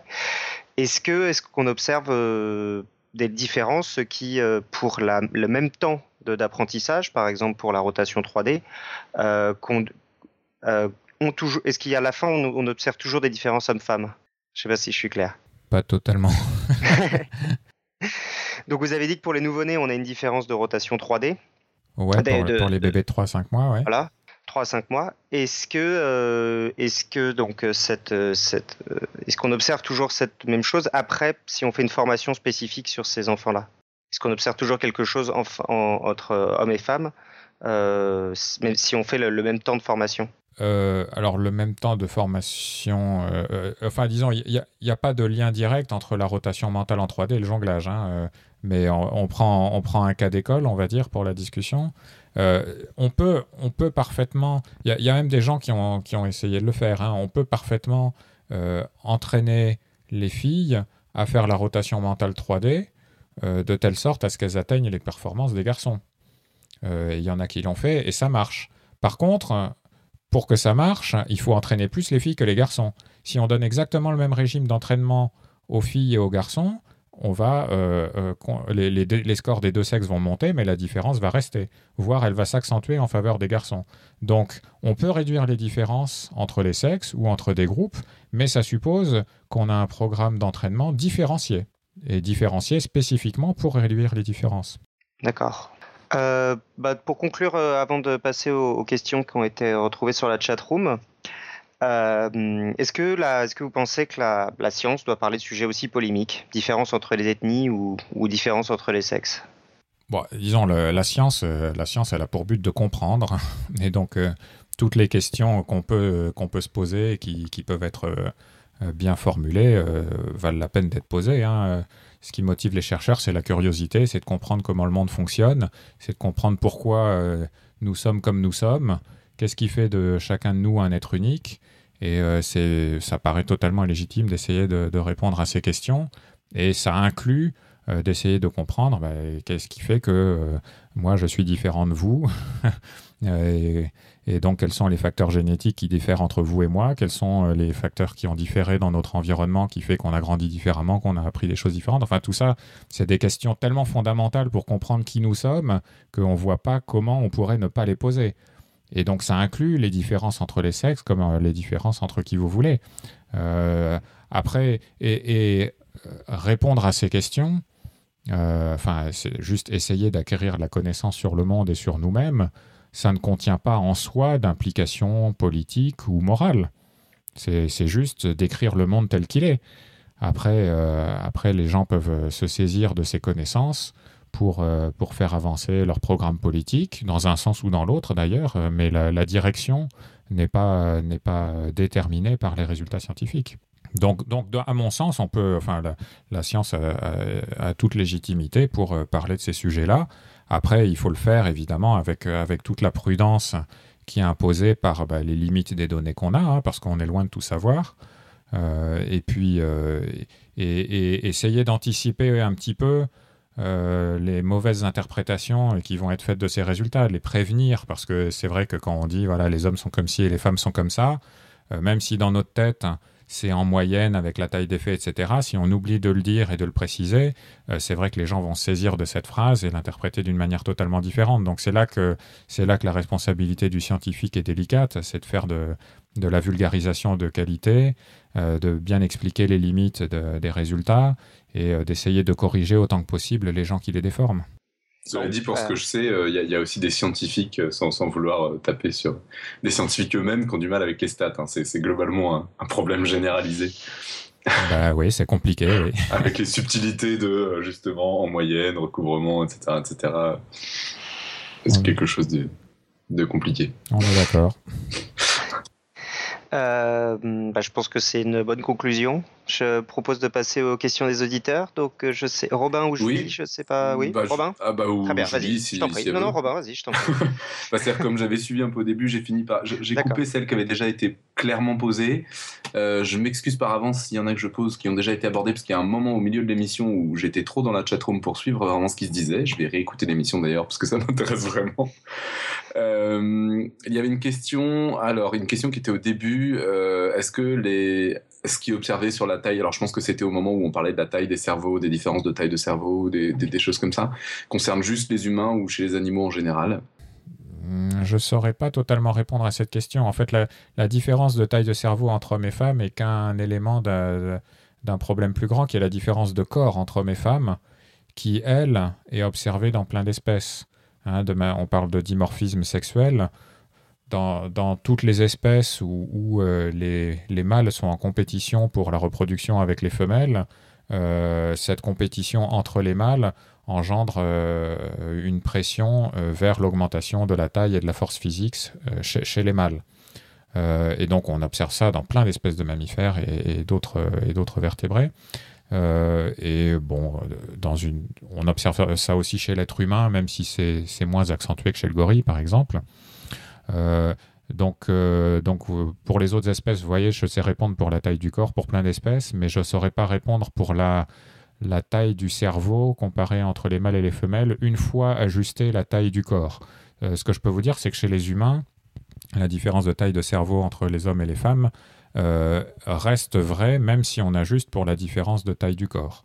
Et en l'occurrence, le, le, corps a une trajectoire de croissance qui est, différente entre, les garçons et les filles d'ailleurs, et le cerveau a sa propre trajectoire de croissance qui n'est pas la même que celle du corps. Et il y, a des différences de volume cérébral, par exemple, entre garçons et, filles, à des âges, euh, donc avec les, garçons qui ont un cerveau plus gros que les filles, à des âges où les filles sont plus grandes que les garçons en moyenne. Donc vous voyez que c'est ces deux trajectoires qui sont en partie indépendantes. Mais voilà, pour les cerveaux des mâles et des femelles d'autres espèces, je ne saurais pas répondre. Pardon, je m'étais muté, j'étais en train d'écrire dans la chatroom, je fais trois trucs en même temps, c'est pas bien. Euh, nous avions une question qui a déjà été un petit peu abordée, hein, mais par analogie, on pourrait alors étudier les différences d'intelligence entre populations, est-ce que ça reste éthique?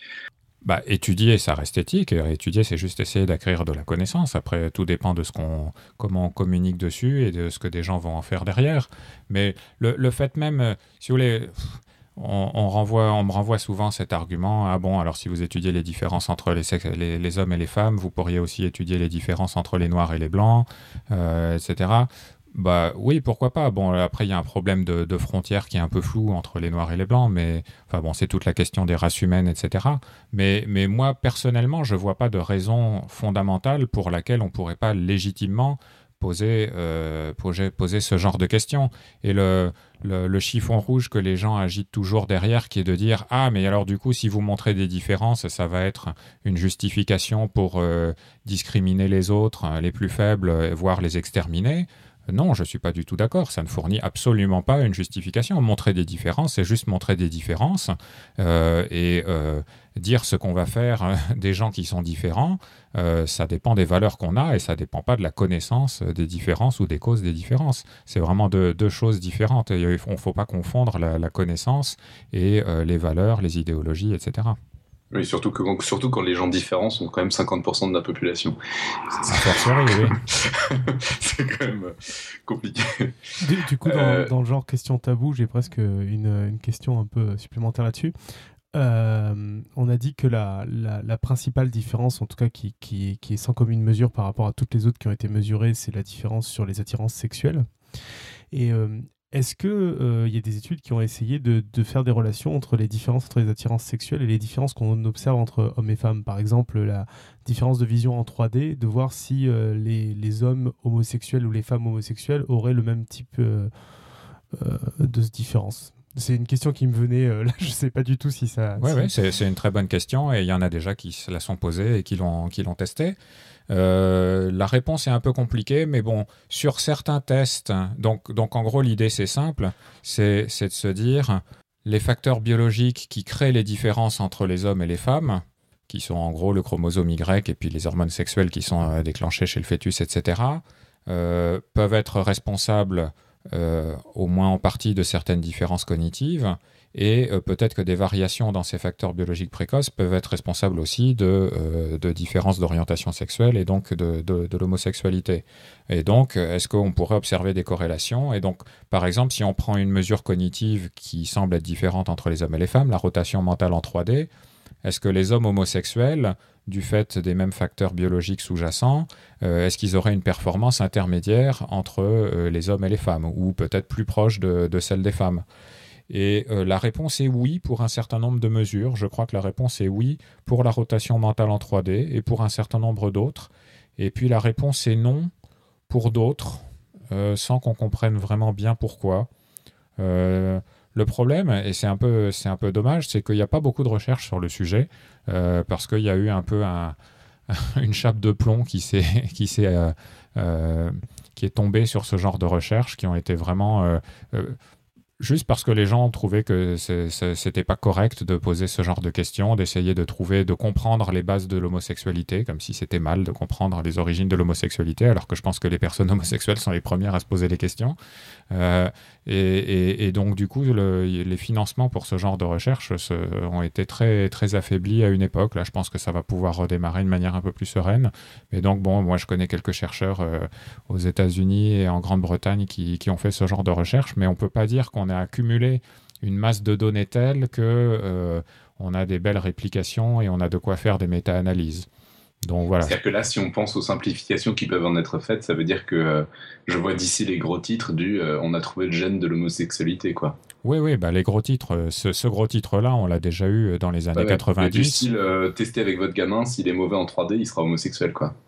Voilà, alors après, tout, tout le problème est. C'est le problème d'éviter ça, quoi, je pense. Ouais, mais le, de toute façon, le, en pratique, ça marcherait même pas parce que quand bien même il y aurait un lien, la corrélation serait extrêmement faible et donc serait quasiment pas informative. Attention, attention, je dis pas, je dis pas que c'est, je dis juste c'est les gros titres qui en résulteraient. Je suis pas en train de dire de la même façon le problème éthique pour les, pour les, enfin, je pour les couleurs de peau ou autres, etc. C'est, c'est quel, quel, euh, qu'est-ce qu'on en donnerait à la, quelle, quelle euh, image en vrai récupérerait la société.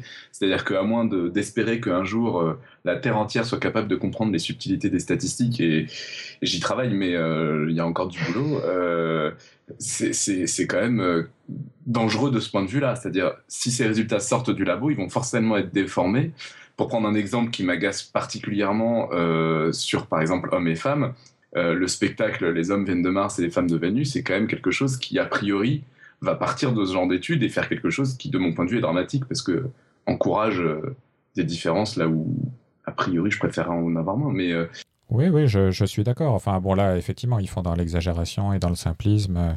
C'est pas particulièrement recommandable. Bon, c'est un spectacle, ça n'a pas de, une vraie mm. vocation scientifique non plus, mais c'est vrai que ça participe à, à l'image que les gens ont en tête à la fin. Bon, si, si, si ça n'est que les spectacles du style, style Mars et Vénus, euh, on va dire c'est encore un moindre mal, mais évidemment, il y a, plein de.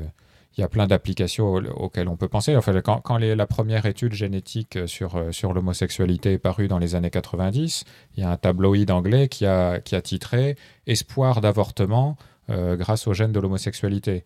Vous voyez, voyez l'esprit, quoi. C'était, c'était de se dire, donc, donc eux, ils étaient foncièrement homophobes, et donc pour eux, trouver euh, des facteurs génétiques sous-jacents, c'était la meilleure manière de se débarrasser de l'homosexualité.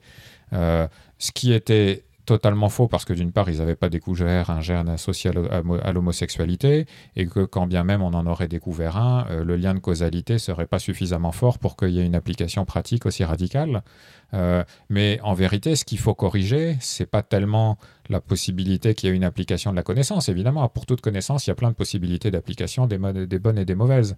Euh, ce qu'il faut corriger, c'est l'homophobie, tout simplement. C'est de dire, bon, mais quand bien même euh, on, saurait, euh, faire un score de probabilité de devenir homosexuel chez un fœtus à naître, grâce à ses gènes et à son environnement hormonal qui aurait été mesuré, euh, c'est pas une raison pour empêcher les futurs homosexuels de naître ou d'empêcher ceux qui auraient une probabilité de 50% de naître. On peut tout à fait accepter les, personnes homosexuelles, voilà, il n'y a pas besoin de les discriminer.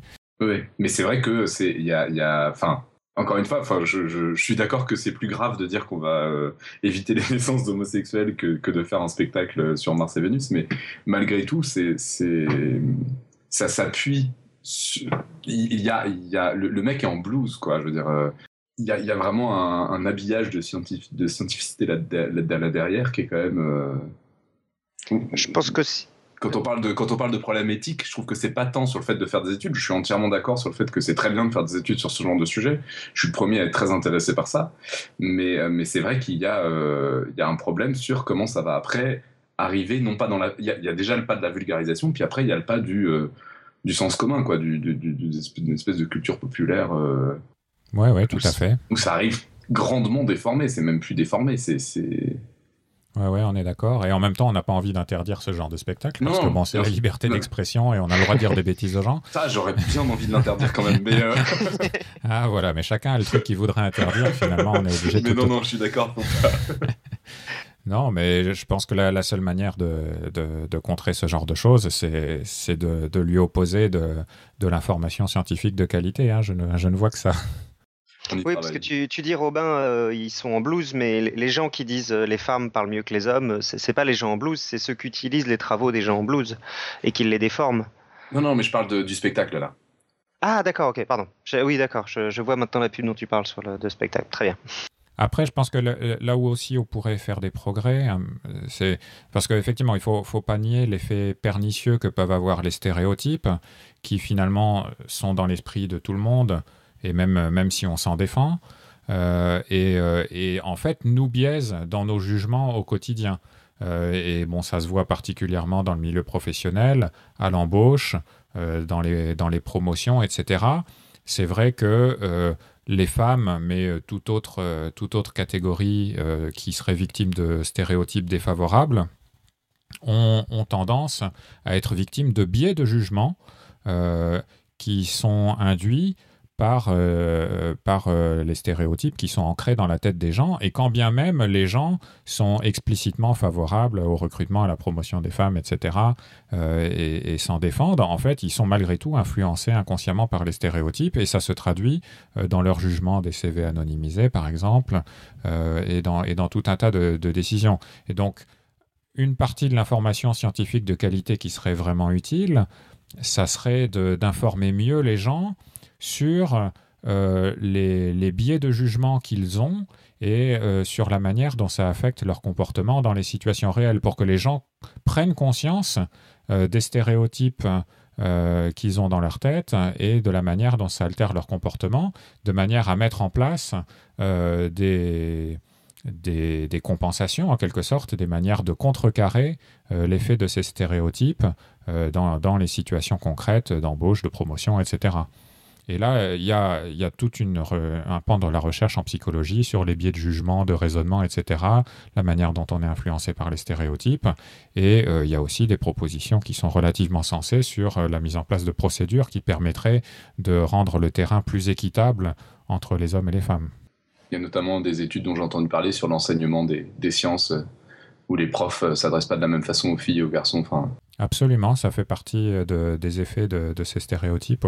Si, je peux citer un livre, mais qui malheureusement n'est pas traduit en français et qui commence à dater un peu, mais c'est à mon sens le meilleur livre sur le sujet pour vraiment comprendre quels sont les biais qui sont ancrés dans, toutes nos têtes et quels sont leurs effets et comment essayer de les compenser. C'est un, livre de Virginia Valian, qui est une, chercheuse, une prof de psychologie à, l'université de New York, je crois et qui, euh, qui a écrit un livre qui s'appelle Why So Slow?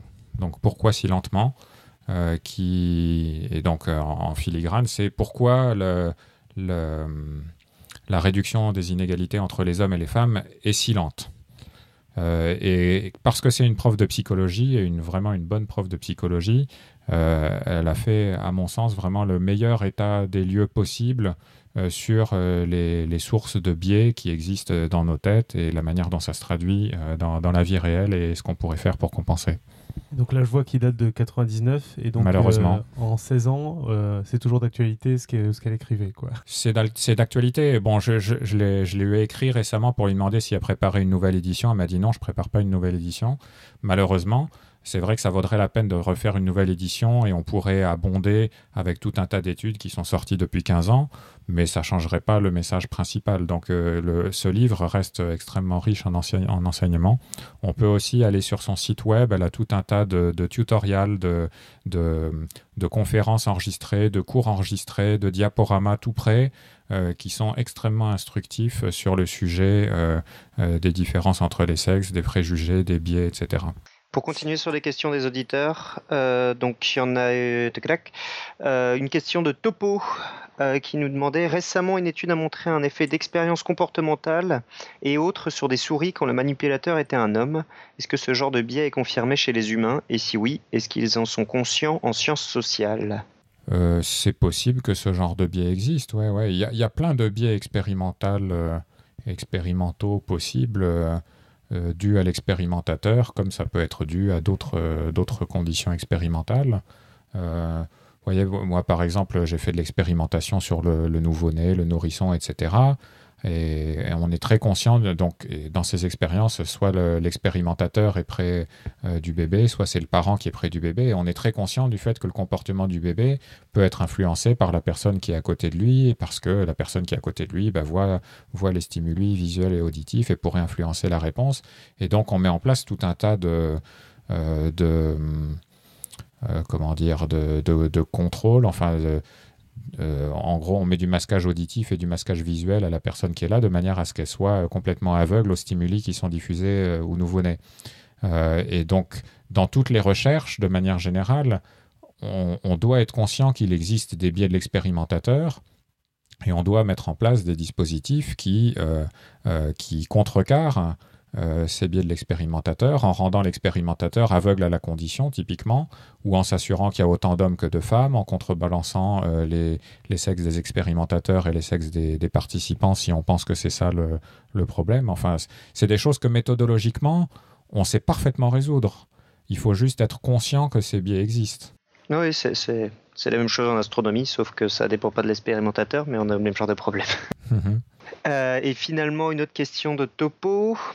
Sur la question de la fluence verbale, il faudrait estimer si on parle plus à des bébés filles qu'à des bébés garçons. Donc là, ça serait encore sur le fait que est-ce que la, plasticité aura une influence sur la, la fluence verbale, je pense.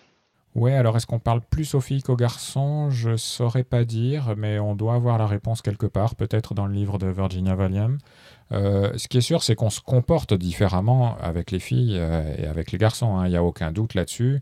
Euh, les parents n'ont pas les mêmes attentes par rapport aux, jeunes garçons et par rapport aux jeunes filles.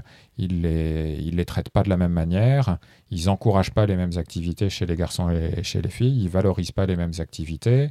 Euh, quand, euh, quand ils font une bêtise, selon la nature de la bêtise, ils grondent pas les garçons de la même manière que la fille, etc., euh, etc. Donc c'est sûr que les biais dans l'environnement des garçons et des filles, ils existent, ils sont massifs et ils sont là depuis, depuis quasiment la naissance. Euh, donc, euh, donc voilà, on ne peut pas les nier. Et, ils ont sûrement un effet sur les différences qui se créent entre les garçons et les filles. Parce que finalement, il n'y a qu'à aller voir la cour de récréation en petite section de maternelle et on voit tout de suite que les garçons et les filles se comportent pas pareil dès l'âge de 3 ans. Et il y a sûrement une partie de, ces différences qui est due à, des différences de traitement euh, par les parents. Maintenant, de, la mise en évidence de ces différences, est-ce qu'on peut en déduire que ça explique toutes les différences? Euh, bah Là, c'est une conclusion que pour l'instant, on ne peut pas tirer parce que euh, bah, c'est loin d'être prouvé et parce qu'il y a quand même un certain nombre de facteurs biologiques euh, qui diffèrent quand même précocement et qui peuvent aussi participer à ces différences. Mais donc on voit que c'est extrêmement difficile de démêler les chevaux des facteurs biologiques précoces et des différences dans l'environnement qui sont parfaitement attestées. C'est des choses, c'est des questions, si vous voulez, auxquelles on peut répondre correctement chez l'animal. Parce que chez l'animal, on peut, euh, donc typiquement chez la souris, hein, chez laquelle on fait le plus d'expérience, on peut se permettre euh, euh, d'injecter un coup de testostérone à un fœtus femelle en variant la quantité et le moment de la gestation pour voir quel effet ça fait, à quel point ça la masculinise, etc. Et quel, quel effet ça a sur sa rotation mentale 3D peut-être. de même qu'on peut se permettre de complètement contrôler son environnement pour s'assurer qu'on crée ou qu'on ne crée pas des différences entre les souriceaux mâles et les souriceaux femelles. Évidemment, tout ce genre d'expérience où on manipule un à un séparément tous les facteurs possibles et imaginables, on ne peut pas se permettre de faire ça chez l'humain. Et donc ça veut dire que des questions euh, fascinantes auxquelles on a déjà répondu assez bien euh, dans d'autres espèces animales, ben, ça va être encore long avant qu'on arrive à obtenir une réponse chez l'humain. D'accord. Et alors, je ne sais pas s'il y en avait d'autres, Robin. Je... Si, si, il y avait encore une question euh, bêtement, euh, enfin bêtement, c'est pas bête, hein, pardon, je ne dois pas insulter la personne qui pose la question, mais euh, terre à terre, qui est qui, qui finance ce type de recherche, à part évidemment le, le public? Les recherches sur les différences entre les sexes Ouais. J'imagine que ça doit être différent aux États-Unis et en France aussi Bon, potentiellement tous les gens qui financent des recherches, hein, enfin, je veux dire, toutes les, toutes les institutions publiques qui financent la recherche, que ce soit le CNRS en France ou l'Agence nationale pour la recherche ou le NIH et la NSF aux États-Unis, sont J'imagine que la question portait, les, portait sur justement les autres financeurs, c'est-à-dire les potentiels financeurs privés. Est-ce qu'il y en a euh, qui, euh, qui, sont, qui sont intéressés par ça, qui financent ça pour des raisons. Euh, j'imagine que la question était pas complotiste, mais presque. Ouais, non, je sais pas. Je pense qu'il y, y, a des financeurs privés qui financent ce genre de recherche et qui devraient les financer beaucoup plus pour de très bonnes raisons, c'est les compagnies pharmaceutiques, parce que leurs médicaments n'ont pas les mêmes effets sur les hommes et sur les femmes. Or, quelquefois, les essais cliniques sont réalisés quasiment exclusivement sur des hommes et on en sait beaucoup moins des effets de ces médicaments sur les femmes. Donc là, il y a vraiment un impératif éthique euh, de, conduire euh, ces recherches à parité sur les hommes et sur les femmes et d'être très attentif aux différences euh, de réaction qu'il peut y avoir entre les sexes. Et sinon, on avait une dernière question, on va dire que c'est la dernière, hein, de GPIF, qui dit est-ce qu'on a fait ce genre d'études dans des sociétés qui fonctionnent plus sur un matriarcat? Euh, En gros, suivant les sociétés, est-ce qu'on a fait des études euh, suivant les sociétés Bah, Disons, les tests, typiquement le test de rotation mentale en 3D, qui est vraiment la grande tarte à la crème des, différences entre les sexes, c'est un test qui a été fait dans 150 euh, pays différents. ça a été répliqué vraiment partout dans le monde. Maintenant, je ne peux pas affirmer qu'ils ont été euh, dans, la tribu tibétaine à 7000 mètres d'altitude où ils ont un système matriarcal, etc. Euh, parce que c'est le genre de, choses qui est matériellement extrêmement compliqué et quand bien même ils arriveraient dans ce village-là avec leur ordinateur, les gens ne comprendraient pas ce qu'on leur demande quand on leur demande de faire ce test-là.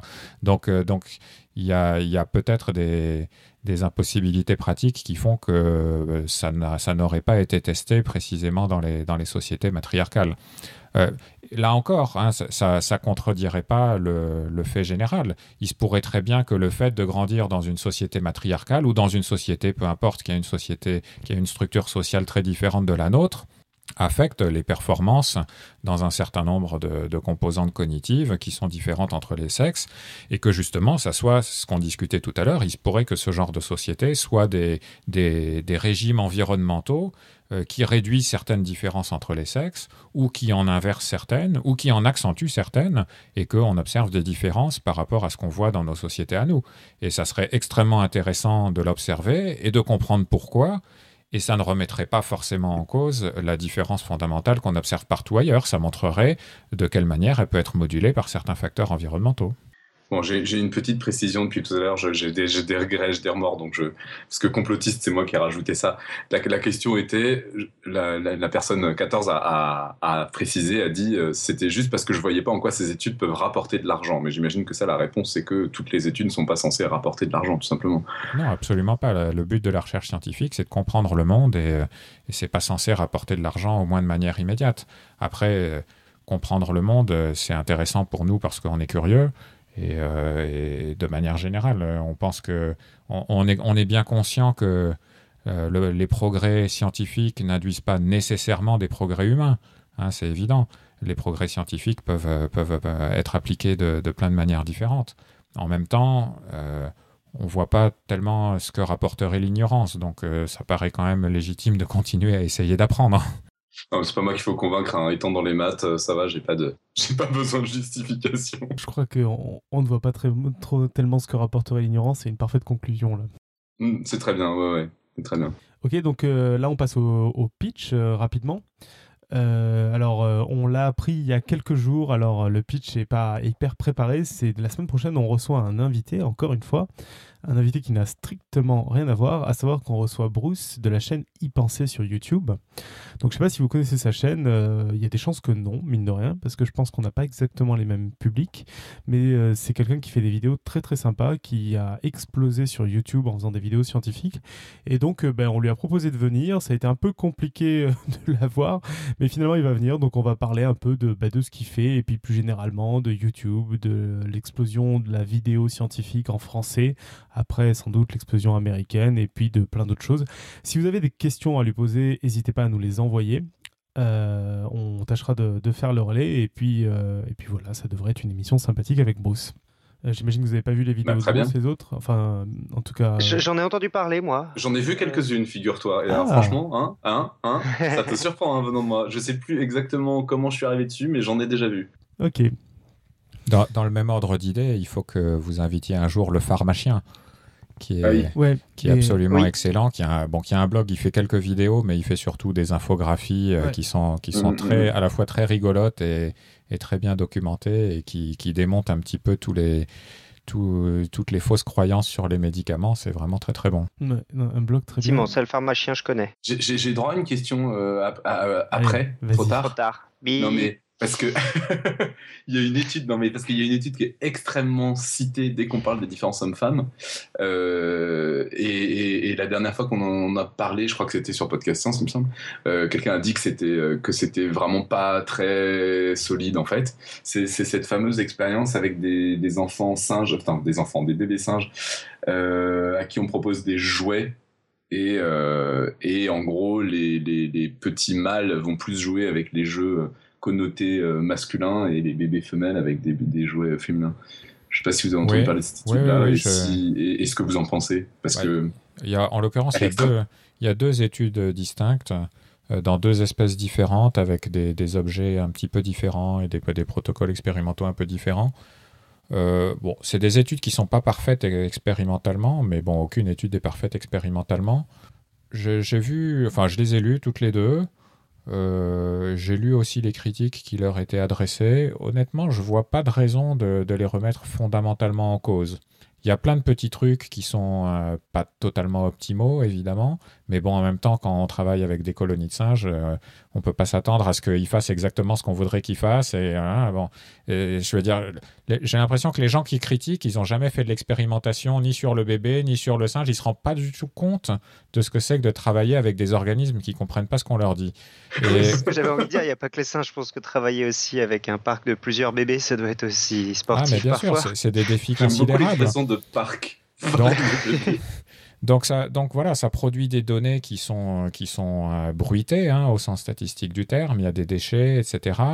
Euh, mais bon, dans ces deux articles, euh, globalement, il me semble que les conclusions étaient, euh, étaient bien soutenues par les données. Après, voilà, c'est des nombres de sujets limités, c'est que deux études, on aimerait que ça soit répliqué un plus grand nombre de fois, il n'y a aucun doute là-dessus. Donc je pense que ça serait imprudent de dire sur la base de ces deux études, on peut dire que c'est des différences de préférence entre mâles et femelles qui existent dans tous les primates. Ça serait vraiment très osé de dire ça parce que les données sont quand même un peu limitées. Mais en même temps, euh, jeter totalement l'opprobre sur ces deux études et dire c'est n'importe quoi, euh, ça veut absolument rien dire, ça me paraît tout à fait excessif. Euh, ça, ça, ça, parce qu'on pourrait dire ça de n'importe quelle étude expérimentale finalement. D'autant que ça pourrait cadrer avec les, les différences initiales des, des, des tailles, formes euh, des, de cerveau. Oui, ça, pourrait cadrer comme ça pourrait ne pas cadrer, vu qu'on ne les a pas mesurés chez ces singes-là. Enfin bon, on est, Bon, on arrête, vas-y. Non, mais on est, on est dans un domaine où il y a tellement de trous dans, dans l'espace des données qu'on aimerait avoir que, évidemment, il y a, il y a plein de. on est loin d'avoir toute l'histoire. On est, on est surtout. On est plutôt dans la position où on a un ensemble de données extrêmement épars euh, et incomplet et on essaye d'en faire euh, la meilleure interprétation possible. Et je pense que la meilleure interprétation possible, étant donné aussi tout ce qu'on sait sur les autres espèces animales, parce que l'homme n'est pas, est pas tout seul au monde, euh, c'est qu'effectivement, il y a bien des, des- quelques différences biologiques intrinsèques euh, et cognitives entre les hommes et les femmes, mais bon, qu'elles ne sont pas énormes non plus, qu'elles n'ont pas non plus des implications euh, révolutionnaires. Bon, j'arrête. Ok. Mais merci. Voilà, on passe euh, rapidement aux plugs. Alors pour les plugs, euh, on a deux, deux plugs. Un premier énorme plug, c'est que une soirée s'organise. Alors c'est pas exactement une soirée radio dessinée. Déjà, je suis pas sûr qu'il y aura des dessinateurs. Je crois que c'est pas encore certain. En tout cas, c'est une soirée à Lyon qui va parler de science. Ça s'appelle Lyon Science 2015. C'est le 21 mars à 14h30. Euh, il y aura au moins, au moins moi qui sera présent. Donc je vous lis un peu le, teasing. Ça se passe à l'Université de Lyon. Donc pour dire un peu toutes les infos avant de, de- de lire le texte, 21 mars 14h30 à l'Université de Lyon, rue Pasteur, euh, donc à Lyon en France. Oye oye, ama- de science, le 21 mars aura lieu la première édition de Lyon Science. Au programme, un peu plus de deux heures d'intervention rythmée sur de multiples sujets, depuis le GPS jusqu'à la conception de nouveaux médicaments. Podcast Science y sera bien sûr par l'intermédiaire de Nicotube, d'Alan et de moi-même en fait de Julie, parce que c'est elle qui a écrit le texte. Donc il y aura, y aura Alan et moi, Julie et moi-même, sans oublier Pouillot et Pierre Carnet et notre Pierre Carrière national. Donc il y aura des dessins. Du coup, il y aura des dessins. On va réaliser un hors-série qui déchire sa race. Tout le monde est bienvenu, c'est gratuit, on va bien se marrer et on va, et on va bien manger après. C'est Lyon quand même. L'événement est en train de s'organiser. euh, sous la sous la sous l'organisation des, des Lyonnais du Café des Sciences, surtout Martin Tiano, alias Monsieur Pourquoi, David Loureiro, notre ami Swoog, Vincent Gludis, Judis, je vais y arriver, je le pense mal à chaque fois, Vincent Judis et plein d'autres. Donc on continue à vous tenir réglo- euh, au courant régulièrement d'ici là de, l'événement. Mais si vous pensez venir, n'hésitez pas à vous inscrire sur l'event Facebook que vous aurez dans les notes de l'émission. Ça vous permettra de recevoir des infos plus précises dès qu'elles seront disponibles. Et voilà, comme d'habitude, euh, à Lyon, ce sera sympathique. Il y a plein de gens bien, on mangera bien, il y a plein d'événements scientifiques. Et le, le thème en filigrane de toutes les sciences qui vont être présentées, c'est Lyon. Tout bêtement.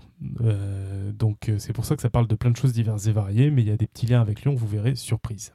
Euh, Johan et Robin, j'imagine que vous ne pourrez pas venir pour diverses raisons. Bah, non, ça va être ouais. compliqué. Entre Boson et les États-Unis, ça va être complexe. Ah, mais c'est ça, Oui. j'ai un peu perdu en, perdu en mobilité ces temps-ci, brutalement, là. Euh, moi, sinon, je voulais faire un autre petit plug, un petit plug culturel, euh, à savoir euh, sur. euh, en ce moment, on est assez gâté. On a plein de films de science. On a un film sur Hawking et un film sur Turing. J'ai vu les deux. Et je ne saurais trop vous conseiller d'aller voir le film sur Turing. Le film sur Hawking est un peu moins bien, il est très centré sur la relation avec sa première femme. Par contre, le film sur Turing est réellement brillant. Il parle surtout de toute la période où il a aidé au déchiffrage d'Enigma, mais du coup, il en profite pour bien présenter le personnage et en particulier à la fois son obsession pour conceptualiser ce que va devenir l'ordinateur et aussi euh, de son homosexualité qui lui a posé des problèmes et qui a provoqué son suicide. Donc le, film est vraiment brillant, je vous invite à aller le voir. spoil un peu là. Non, je spoil la vie de Turing, je spoil pas le film, ça va. Le, le film est, est très. euh, je pourrais dire, je pourrais spoiler tout autant sur Hawking et pourtant le film est pas, est pas exceptionnel.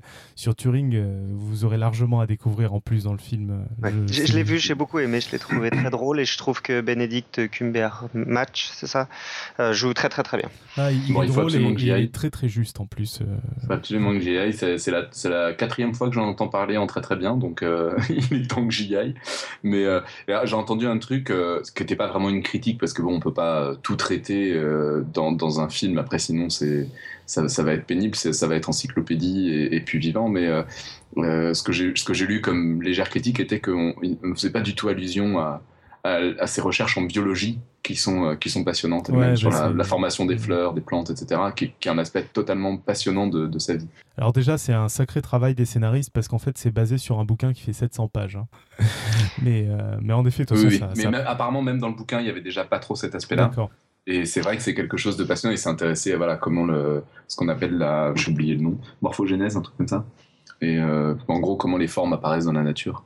Et c'est assez rigolo parce que enfin, ce que je trouve très, très sympa, c'est que euh, on le présente toujours comme euh, vraiment lié à l'ordinateur, aux automates, à quelque chose de très déchiffrer les codes, etc. Quelque chose de très euh, très très austère et très sec et très, enfin, ce qui, ce qui apparaît pour les gens hein, comme comme très logique pure, etc. Et il s'est aussi intéressé à, à des choses très, enfin voilà, la, la biologie, ça va, la formation des des plantes et des animaux, ça, ça va tout de suite être pareil, moins sec aux gens. Moi, j'avais aussi une critique sur la, la représentation un peu de la recherche quand ils découvrent. Et le... Mais c'est vrai que c'est difficile en science, mais bon, qu'ils ils satisfassent un peu au cliché du euh, Du euh, l'instant de génie où ils Ouais. trouvent quelque chose et qui, est- qui est- qui est très cliché en fait. Mais bon, j'imagine qu'il n'y a pas vraiment d'autre moyen de faire ça. Je sais pas. Bah, c'est cliché et puis ça peut être vrai. Enfin, Enfin, là, euh, je trouve, je trouve que euh, t'es un peu dur parce qu'il passe quand même toute une partie euh, du film à, Oui, à chercher Oui, quoi, et à pas trouver. Oui, non, non, donc, euh, Ok, bon, on va pas trop en dire parce que sinon aller, on va quoi. vraiment spoiler, mais bref, allez-y. Euh, on voit qu'il n'y a pas Alan parce que là j'ai failli oublier de parler de la quote. Donc une citation. A priori, Franck, tu, tu nous as ramené une citation. Alors bon, de- non, mais de Simone de Beauvoir, tu oui, oui, bon, la citation que tout le monde connaît, donc euh, on ne naît pas femme, on le devient. Bah, elle est très bien. Elle est très bien, oui. Elle est très très bien. Ouais, Mais non, si- s'il faut que je la commente, on est reparti pour une Ah heure. non, non, euh, je pense que les citations, c'est le but, c'est d'ouvrir à la réflexion. On avait aussi une citation de, de Woody Allen, je crois, mais un certain Johan n'assume pas. Donc, euh, c'est une citation de Woody Allen qui dit Mon cerveau, c'est mon second organe, second organe préféré. Woody Allen, quoi. Il y aura moins à réfléchir que sur la première. Effectivement. Bah, C'est-à-dire que la première, ce qui est bien, c'est que ça fait vachement réfléchir par rapport à tout, tout le contenu de l'émission. quoi. Ouais. Oui. On ne naît pas femme, on le devient. En fait, je peux, quand- je peux quand même commenter la, la citation de Beauvoir, mais en une Ouais. phrase. Pas celle de Woody Allen? Non. Aussi, si vous voulez. Mais euh, finalement, la, la citation de Beauvoir, elle illustre très bien le, le raisonnement binaire que je critiquais tout à l'heure. Soit on est quelque chose, soit on le devient. Elle n'envisage pas un instant que on puisse euh, bah, à la fois naître avec des prédispositions et devenir euh, sous l'influence de l'environnement. Cela dit, la deuxième citation dit un peu la même chose sur les hommes. C'est ça. Très bien. Bon, je crois qu'il est temps de conclure, non? Ouais, allez, d'accord. Concluons alors. Bon, euh, on a vu qu'il pouvait y avoir quelques petites différences entre hommes et femmes ce soir, mais qu'elles étaient assez dures à, à mesurer et, et assez dures à, à observer. En tout cas, il y en a une où il n'y a aucune différence, c'est qu'hommes et femmes doivent partager ce podcast par plein de moyens divers et variés. Ça peut être par SoundCloud, par Facebook, par iTunes, par notre site podcastscience.fm. En tout cas, faites-vous plaisir, partagez de plus en plus la science, faites-nous des commentaires, des retours, et surtout, euh, que servir la science soit votre joie.